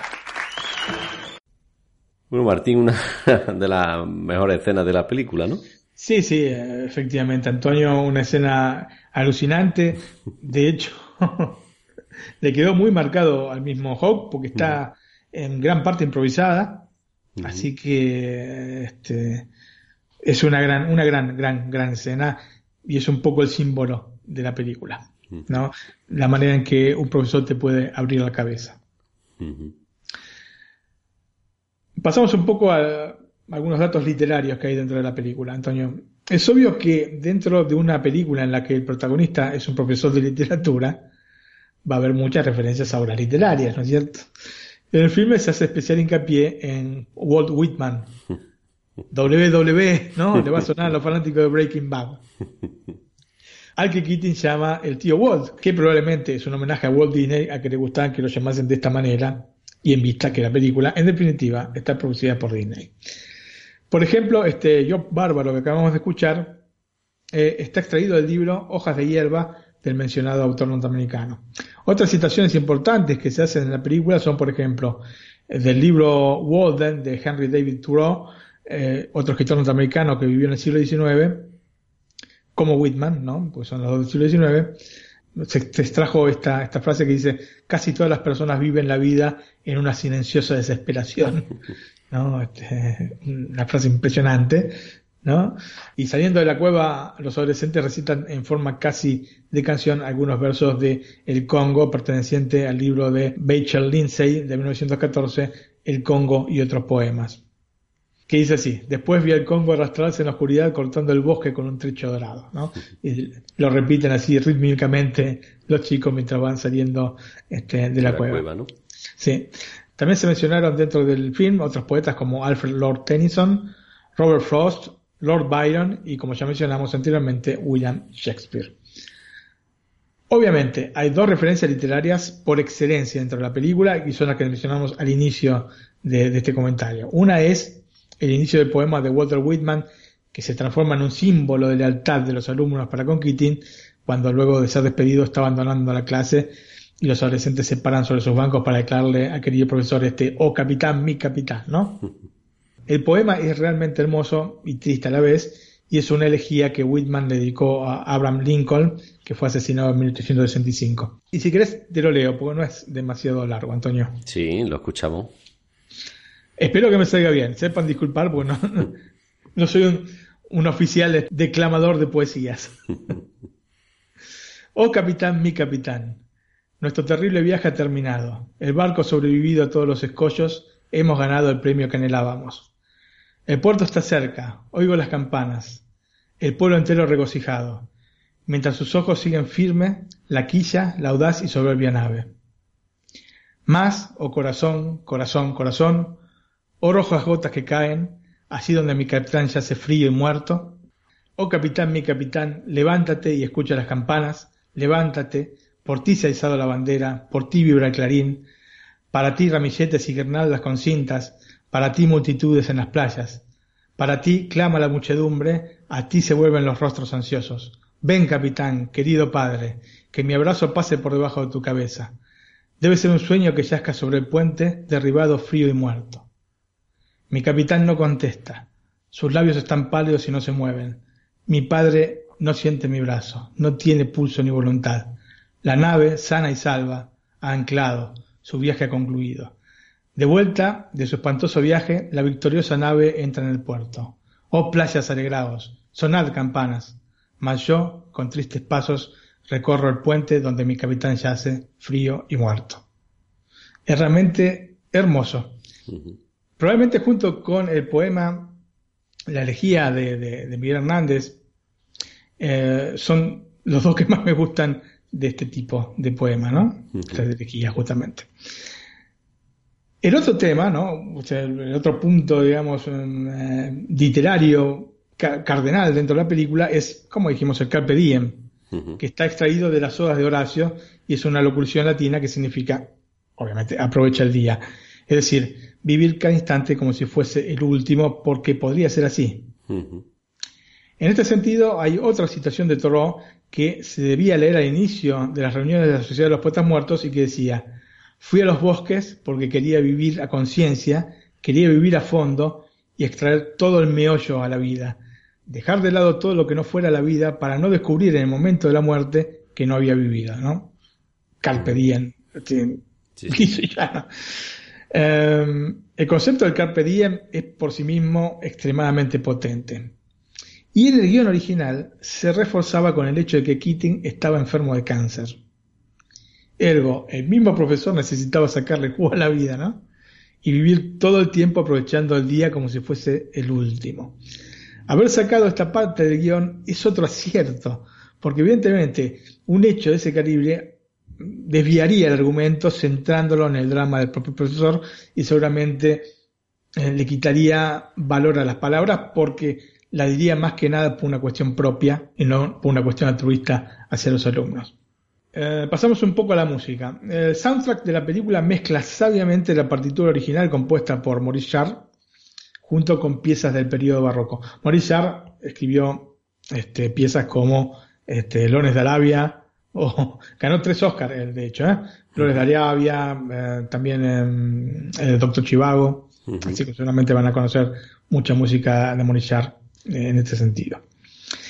Y, o sea, las mezcla estas piezas de Morichard con otras del periodo barroco, por ejemplo, la música acuática de Handel, o romántico como el conocido himno a la alegría perteneciente a la novena sinfonía de Beethoven. O también de Beethoven, la sinfonía número 5. Eh, sin ser una de esas bandas sonoras de absoluto impacto, ¿no? El trabajo del compositor francés para mí es bastante consistente, sin caer en lo melodramático, cosa que se agradece y que podría claramente haber acompañado una película como esta. Completa musicalmente los momentos dramáticos del film sin hacerse con la escena, es decir, acompañando la trama y no queriendo quitarle espacio. Me parece genial esto. Creo que los momentos trascendentes dentro de la banda sonora los vamos a encontrar en el inicio y en el final de la película, con esas gaitas que generan un barco en el que se va a envolver todo el tono de esta sociedad de los poetas muertos. Exaltando la música, seguramente también hubiésemos perdido algunos matices de la recitación propia de los actores, así que me pareció también uno de los tantos aciertos que tiene esta película. Y si querés, escuchamos el track de audio del tema principal de la Sociedad de los Poetas Muertos, Antonio. Bueno, pues. O el Club de los Poetas Muertos. El Club de los Poetas Muertos. le damos al play y lo escuchamos.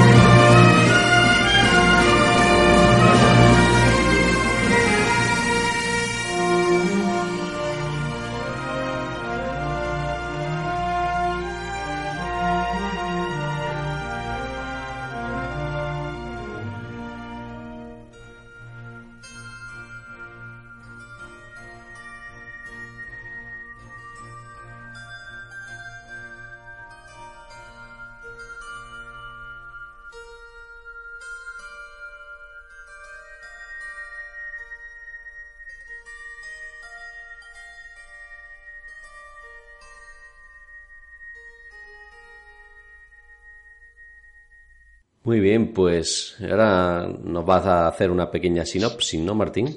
Sí, quizá no tan pequeña, ¿eh? Bueno, no tan Bueno, pequeña como la que hice yo, ¿no? Un poco más larga, diría yo. Sí. Temporalmente nos vamos a ubicar en el año 1959 y un nuevo semestre comienza en el Colegio de Varones Welton. La novedad es la incorporación de un nuevo profesor de literatura inglesa, John Keating, que es un ex alumno de la institución que aparte viene a enseñar en un importante colegio del Reino Unido. Y la manera desenfadada y fuera de todos los cánones tradicionales del nuevo profesor va a generar en los alumnos atracción hacia la materia, ¿no? hacia la literatura inglesa, e interés hacia el mismo profesor, mientras que las autoridades del colegio, digamos que no ven con muy buenos ojos esto, ¿no? Los métodos que va empleando el profesor, que son absolutamente fuera de lo normal. Aún hoy, imagínate Sí, en sí. 59.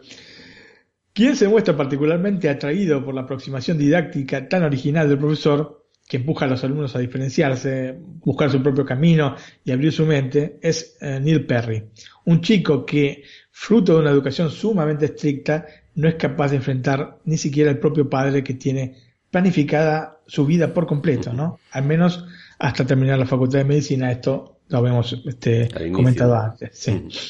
Neil, junto a su compañero de cuarto, Todd Anderson, y a otros amigos del Welton, seguirá el camino de Keating, recreando la Sociedad de los Poetas Muertos, que no era otra cosa que un grupo de amantes de la poesía que se reunían para hacer declamaciones de famosos poetas en una cueva en las inmediaciones del colegio. Pero Neil irá más allá, siguiendo el concepto del carpe diem, aprovecha el día, que aporta el profesor, conseguirá el papel principal en la obra teatral Sueños de una noche de verano de William Shakespeare. Eh, cuando el padre de Neil se entera de todo esto, y no por boca del hijo, le va ordenar que desista de participar en la obra. Y el chico acepta, pero finalmente no lo obedece. Y el padre que desconfía va la noche del estreno a verificar si Neil participa y al comprobarlo decide inscribirlo en una academia militar, lo que va a provocar un trágico desenlace en la película. La escuela necesita encontrar, por otro lado, un chivo expiatorio y John Keating, y John Keating estará en el centro de una tormenta que envolverá al resto de los integrantes también de la Sociedad de los Poetas Muertos, ¿no? de estos jóvenes. Esto, digamos, es la, trama principal. Después hay otro arco argumental mucho menor, mucho más acotado, si bien siempre em, enfocando este tema del Carpe Diem, esta subtrama que envuelve a otro de los jóvenes miembros de la Sociedad de los Poetas Muertos, que se llama Knox Overstreet, quien se va a enamorar perdidamente de la bella Chris, que está de novia con un integrante de un equipo juvenil de fútbol americano, y siguiendo también el concepto del Carpe Diem, y a pesar de llevar todas las de perder, Knox le va a declarar su amor a la muchacha. Así que esto más o menos, a grandes rasgos, la historia que nos cuenta la Sociedad de los Poetas Muertos. Vamos a los protagonistas. En el comienzo de la película es interesante y risueño ver las distintas personalidades de los profesores en su presentación ante los alumnos, ¿no? Y claramente demuestra las diferentes posturas que se pueden tener ante el mismo hecho educativo. O sea, por un lado tenemos a un profesor que va a dictar, profesor de latín, que va dictando las distintas este, tiempos este, verbales. En, en el- yo no estudié latín en la escuela, así que no sé exactamente. Yo tampoco. Creo que, creo que toma un verbo y empieza ¿viste? a decir este, las distintas eh, personas, ¿no? Este, primera persona, segunda persona. Creo, creo, creo. Este, otro, este, el de trigonometría, les dice, nadie puede llegar, a este, nadie puede mentirme sobre la tarea porque si no le voy a contar un punto en la clasificación final y no me pongan a prueba porque este, se lo voy a sacar sí o sí. Sí, y así se muestran tres, cuatro profesores este, y sus personalidades distintas, como nos ha tocado a todos en la escuela, ¿no? Uh, John Keating, que es este profesor de literatura, se bañó de Robin Williams como el mismo actor lo hizo con el personaje. ¿no? Están- es una mezcla. ¿no? Ujú. No sé dónde empieza Williams y termina Keating y viceversa. El resultado es una fusión en la que no podemos dejar de ver en líneas de máximas el histrionismo de Robin, que a veces le ha jugado para bien ¿no? en su carrera, este aspecto histriónico, y en otras se lo siente un poco repetitivo. No estamos hablando de la película, ¿eh? sino de la carrera de Robin Williams. En algunos puntos vos decís otra vez ¿no? la misma cosa. ¿no? Es una creo que, que- que siempre me ha gustado, pero que tiene esta característica. Eh, es de esos actores eh, que a los que más u odias, no hay punto Sí. intermedio con Robin Williams, ¿no? En el caso de John Keating, ¿no? del, del personaje, consigue domar su personalidad y le transmite al personaje este halo de rebeldía, pero con un dejo de melancolía. También es una eh, cosa típica en las películas de Robin Williams, ¿no? Está dejo melancólico. Ya dije el trasfondo que iba a tener el personaje a partir de la enfermedad. Debo repetir que fue un acierto no agregarlo porque le da a Keating más importancia intelectual. Ya no es un hombre que se revela ante lo inevitable, sino que lo hace ante el status quo. ¿no? Eleva el personaje esto. Neil Perry es, sin dudas, luego de Keating, el personaje más importante de la película. Está muy bien trabajado por Robert John Leonard. Neil es un personaje complejo, esencialmente triste, aunque extrovertido. Qué contradicción esta, ¿no? Pues generalmente los tristes no son extrovertidos, pero este chico eh, lo es. La rebeldía contenida por la opresión a la que lo somete el padre encuentra en el, este aprovecha el día, ¿no? Este- En este carpe diem, que impulsa como concepto general el profesor, una válvula de escape que no será suficiente para evitar que finalmente todo estalle. Me esperaba mucho de este actor fuera de esta película, que lo hace genial, este, cuya carrera fue, en mi opinión, de mayor a menor. O sea, algunos también lo recordarán porque este, trabajó en House. Sí. Pero personalmente creo que el punto más elevado de toda su carrera es la primera película que hizo y después fue un poco todo para abajo, ¿no? Y esta vez el problema que tiene es saltar a la fama con un papel tan fuerte. Tenemos otro personaje, es Todd Anderson, eh, que tiene algunas cosas en común con Neil, como el compartir esta tristeza de quien siente que su vida es dirigida por sus padres, ¿no? Pero a diferencia de su compañero de habitación, parece no rebelarse ante esto, sino resignarse. Además, la personalidad es absolutamente contrapuesta. Todd, ah, como te dije, eh, Neil es extrovertido, Todd es, es todo lo contrario, es introvertido. No es locuaz, probablemente es el chico en que Keating deja una huella más importante dentro de, su paso por la escuela, de su breve paso por la escuela porque lo libera de los propios prejuicios y condicionamientos, le abre literalmente la cabeza y le demuestra de que vale tanto como cualquiera. Ethan Hawke siguió el camino inverso de Robert John Leonard, con una trayectoria que siempre se mantuvo estable y en la que supo elegir muy bien sus papeles. Es un gran actor, me gusta este, mucho. Ya lo, comentamos en otro Netflix a la carta, en una película basada en una historia de Philip K. Dick, este, pero siempre lo he seguido mucho a Ethan Hawke porque me gusta mucho, ¿no? Gattaca, otra de las grandes películas que hizo. A estos tres protagonistas se suman en orden de importancia los otros que componen la sociedad de los poetas muertos y que en mayor medida tienden a ser estereotipos de personalidades que en la vida real dudo que pudiesen ser del todo compatibles. No creo que haya, haya habido jamás en ninguna escuela un grupo tan heterogéneo como este, ¿no? El intento del autor, Tom Schulman, es evidentemente generar, eh, como te digo, un grupo heterogéneo que se presta con mayor facilidad para encontrar subargumentos para desarrollar. Lógicamente, si son todos iguales, es más difícil encontrar distintas eh, subtramas, ¿no? Cuando son todos distintos, entonces encontrás pequeñas subtramas que las hay, aparte, más allá de estas dos principales que mencioné, ¿no? Una grande y otra un poco más pequeña que mencioné este, en la sinopsis. Personajes tomados de la vida real, sí, de un mismo grupo, no creo, lo veo mucho más difícil. Tenemos entonces a Knox Overstreet, Josh Charles, el actor, el joven enamorado que probablemente es quien mejor aprovecha el día de todos ellos. Charlie Dalton, conocido como Nuwanda, un actor que se llama Galen Hansen, que es el típico gracioso de la escuela que demuestra su rebeldía no solo ante las autoridades escolares, sino también ante sus propios pares. De hecho, hay una cosa interesante de este Galen Hansen, porque o sea que todos los chicos eran más o menos de mi edad, porque eran todos nacidos entre el 69 y el 71. Pero eh, este Galen Hansen tenía 10 años más. Y no parecía, porque vos lo ves al lado de ellos y parece un chico de misma 17 edad, ¿no? 18 años, claro, ¿entendés? Y sin embargo tenía 10 años más el tipo. Mirá vos. Richard Cameron es personificado por Dylan Kuzman. Este es otro de los personajes. En Argentina, este tipo de, de gente lo llamamos buchón, ¿no? O corre, ve y dile. ¿no? es el que va y le dice a los profesores, no, hizo esto, hizo lo otro. Chivato. Aunque también a chivato se dice en España, bueno, mira vos, así es, digamos más cultura general.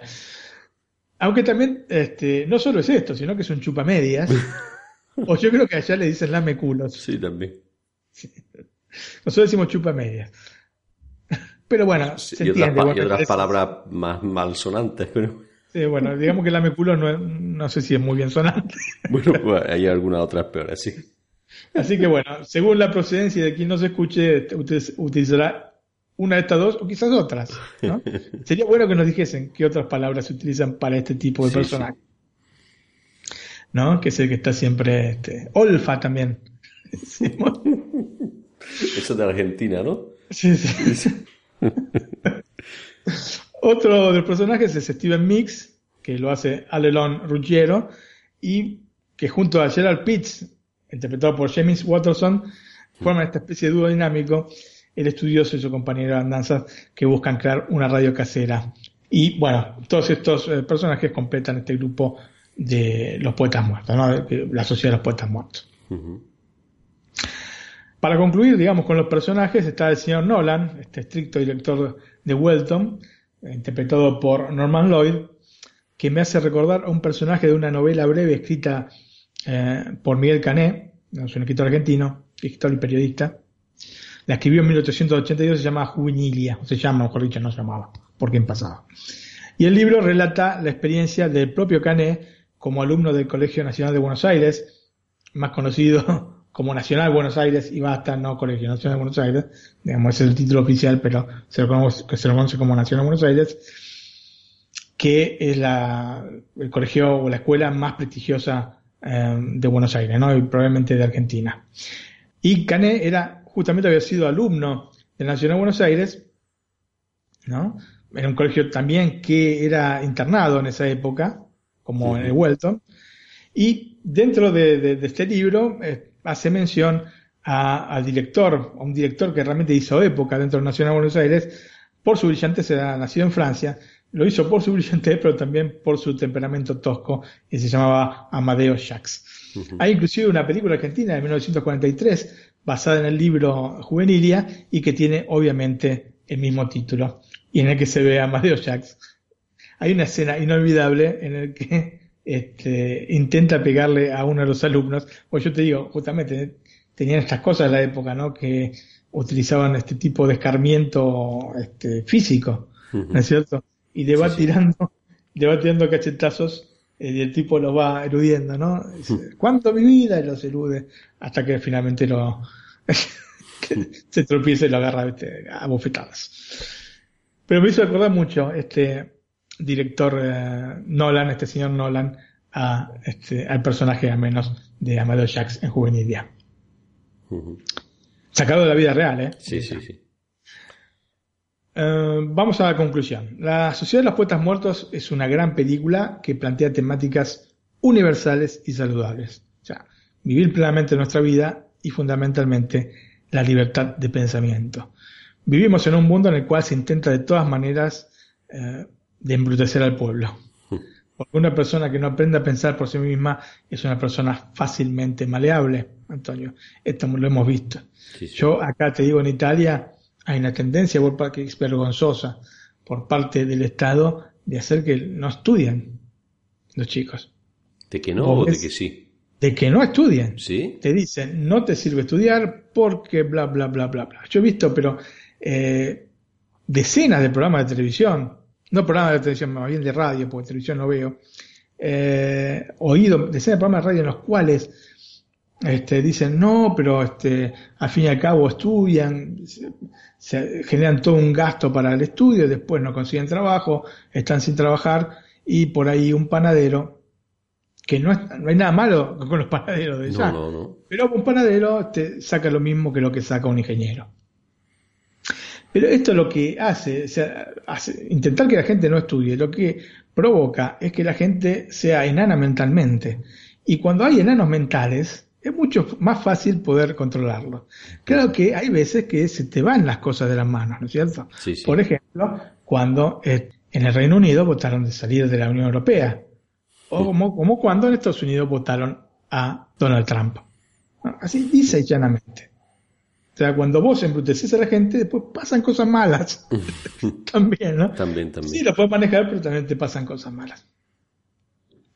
Y esto, eh, abrir la, la- mente de la gente, no tiene que ver específicamente con los títulos o diplomas. O sea, eh, lo importante es que te abren la mente, ¿no es cierto? Puede ser en la escuela secundaria, puede ser en la universidad, es abrirte la mente. Y como te digo, no tiene nada que ver con títulos o diplomas, sino con una ansia de establecer el propio punto de vista y desde allí analizar el contexto. No hace falta que seas un abogado para poner analizar un contexto, sino que tenga la mente abierta, ¿no? Sopesar los distintos elementos como para hacerte de una opinión. Y no como suele pasar que se vota el más simpático, ¿no es cierto? Por Sí. decir un caso. Algunas veces pasa eso, sí. Eh. Por eso el mismo Keating en cierto punto de la película les pide a los alumnos que se suban a su escritorio para mirar las cosas desde otra perspectiva o en otro punto de la película hace caminar a cada uno de los alumnos con su propio ritmo, ¿no? para que tengan una perspectiva distinta. De todas formas, esto no quita que a pesar de las buenas intenciones que tiene el profesor, genere lo opuesto a lo que buscaba en algún punto. Ya, esto no es, no es que estoy criticando la película ni que se busque el pensamiento libre, sino que dentro de la película lo que provoca es lo, lo opuesto a lo que quería. Eh, porque en definitiva los chicos se recrean en la sociedad de los poetas muertos y lo hacen imitando al profesor y no por ser amantes de la poesía, per se. Es cierto que a determinada edad todos somos muy susceptibles e impresionables, inclusive un servidor que tenía más o menos la edad de los protagonistas de la película cuando lo vio, que se quedó maravillado con un personaje como el de Keating y que aún hoy, admirándolo, entiende que era también un ser humano. Sí, sí. Que creo que lo que te pasó a ti nos pasó a muchos que teníamos la edad de estudiante en aquella época. Exactamente. Después que uno piense que el personaje se podía, porque justamente era humano, se podía equivocar, o podía exagerar con determinadas cosas, no quita que sea un personaje extraordinario que le hayamos querido todo como profesor. Eso es así. Sí. Pero en el contexto era complejo. En el contexto que te muestra la película era complejo. Y no sé si era la mejor opción. Ser tan ex- extremo, digamos, con la cosa. Bueno, y antes de concluir, quería poner otra de las escenas que a mí me parece, primero que es muy divertida, y después me parece eh, fundamental como para explicar eh, un poco la rigidez en algunos libros de texto, que es cuando explican cómo valorar una poesía. Keating les explica a los chicos que eh, bueno, es eh, justamente la parte donde les pide que arranquen todo el primer capítulo del, del libro, porque en la introducción está explicado cómo este, analizar una poesía, cómo descubrir si es una gran poesía o no, a partir de una línea horizontal y vertical y este, según este, determinados parámetros determinados, bueno, no, una cosa absolutamente absurda, ¿no? Y que me pareció una de las mejores de, de la película. Como dice Keating, considero que es excremento. Sí, lo que yo dije de la hoja, ¿no? Exactamente, sí. Es esa escena. Señores, abran el libro por la página 21 de la introducción. Señor Perry, ¿quiere leer el párrafo inicial del prólogo titulado Entender la poesía?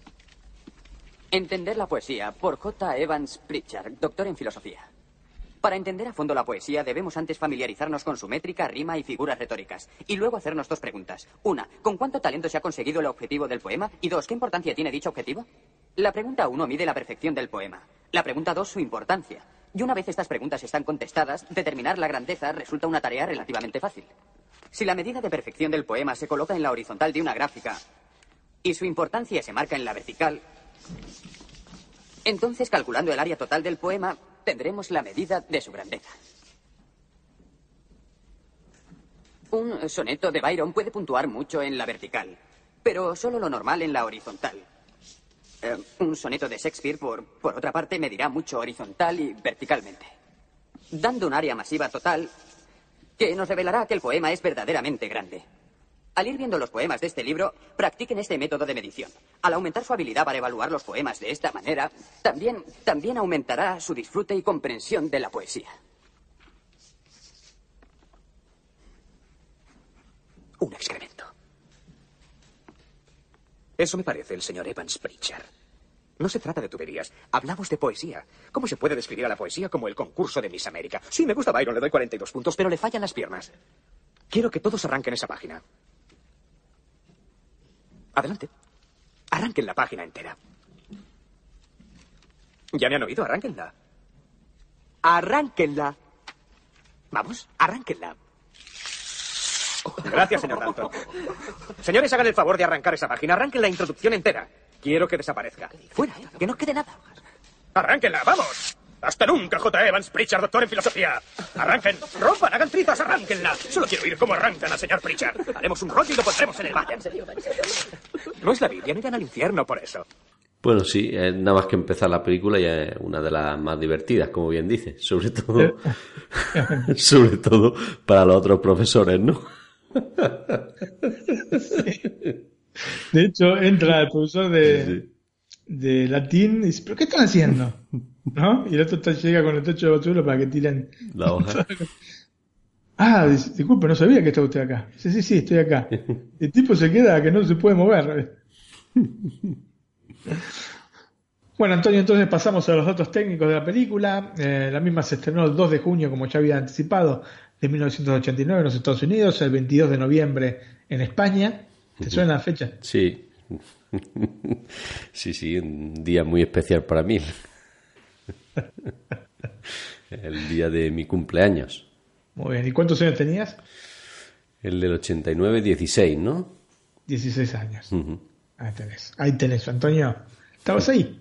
La Sí, misma sí. edad de los muchachos. Eso es. eh, por esa, por eso digo que he comentado antes que me que yo decía, ¿por qué no puedo tener yo los profesores como como él, ¿no? Sí, exactamente. Luego ya cuando cuando uno se hace mayor dice, bueno, tan tan así, ¿no? Para mi hijo tan tan así, ¿no? No. Eh, el 10 de mayo de 1990 se estrenó en Colombia y el 30 de agosto de 1990 en Argentina. Yo cuando tengo los datos de otros países los doy, pero bueno, en este caso tenía esto solamente. Tuvo un presupuesto de aproximadamente 16 eh, millones y medio de dólares, precisamente 16 millones 400 mil dólares, y recaudó más de 235 millones de dólares a nivel global. Creo que fueron 95 en Estados Unidos y 140 fuera de los Estados Unidos. Ujú, Unos datos impresionantes, sí, sí. Sí, es impresionante. Una- de impresionante. una superproducción de estas de Hollywood. Mm, sí, bueno, 16 millones y medio para la época tampoco era, tampoco, ¿eh? Sí, sí. No, no era poquito, no era poquito, pero bueno, eh, recaudó mucho, recaudó mucho, la verdad. Y merecidamente. Em, fue nominada a cuatro premios Oscar, Mejor Actor Protagónico, Robin Williams, Mejor Director, Peter Weir, Mejor Película y Mejor Guión Original, ganando en esta última categoría. Las mismas nominaciones tuvo para los Globos de Oro, pero sin ganar ningún premio. Así que bueno, se quedaron sin ningún Globo de. Oro. Sí, exactamente. La duración es de 128 minutos con un formato de pantalla 1.85.1, como siempre decimos, con pequeñas franjas negras arriba y abajo en la pantalla de la televisión. Y está presentada en 1080p con sonido estéreo.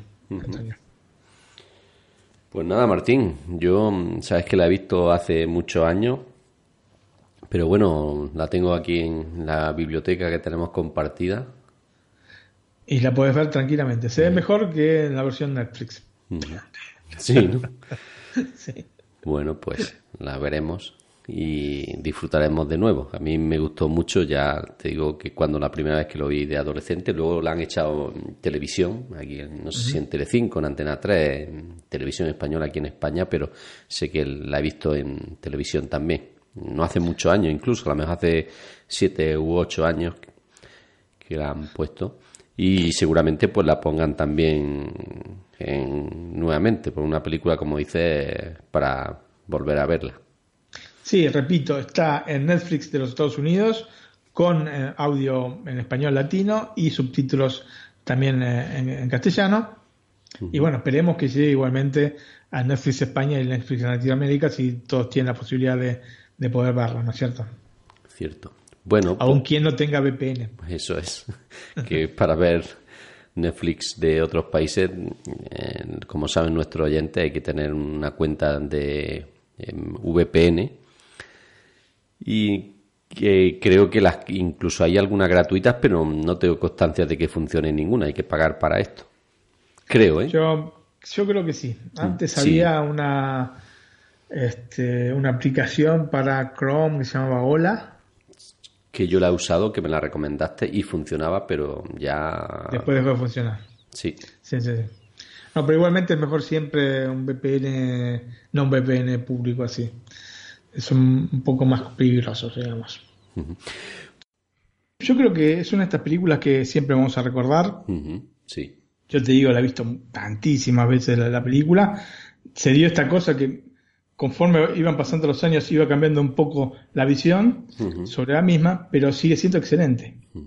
Y el concepto básico sobre las cosas que plantea el profesor Keating son extremadamente válidas, lo que quizás no es en ese contexto, ¿se entiende? Sí, sí. Es- eso es lo que critico, no el que un profesor te quiera este, enseñar la libertad de pensamiento, aunque pienso que es una cosa que tiene que salir de la propia casa, pero sí en ese contexto que era demasiado opresivo. No se, puede- no se iba a conseguir nada bueno de eso. Muy bien, Martín, pues llegamos a los agradecimientos. Muy bien, Antonio, entonces queremos agradecer por los likes en iBox a Alex Fernández, a César, Neko Sensei, Samu Andrés, Truji, Neocap, J. Regidor, César Cavazos, Dave Mac, Celestina Navarro Paya y el señor Suki. Em, también, como siempre, a Samu Andrés y el señor Suki por esos retweets que, este, que nos hacen sobre el programa, cosa que este, les agradecemos mucho. ¿no? Es publicidad que nos hacen y bueno, les agradecemos porque nos tienen en consideración. Bueno, el correo electrónico para que se ponga en contacto con nosotros los oyentes. Sí, recordando que pueden dejar este like o me gusta en iBox o también una valoración de 5 estrellas en iTunes. Les digo el mail que es nac, nac, arroba iosmac.es, nac arroba iosmac o iosmac.es. Sí, también tienen abiertos los comentarios del podcast, ¿no? Exactamente, desde hace unos programas que ya hemos este, habilitado em, la posibilidad de que nos dejen comentarios eh, dentro de iBox, ¿no? La aplicación de iBox. Bueno, también tenemos un canal de Telegram, que al que no lo sepa, pues con un simple, con enviarnos un correo electrónico a la- O, o el mismo mensaje dentro de iBox. O un mismo mensaje dentro de iVoox, pues le damos a- acceso al canal. Y también tenemos nuestro blog eh, en el que publicamos noticias también de Netflix, HBO, Amazon Prime Video, ¿no?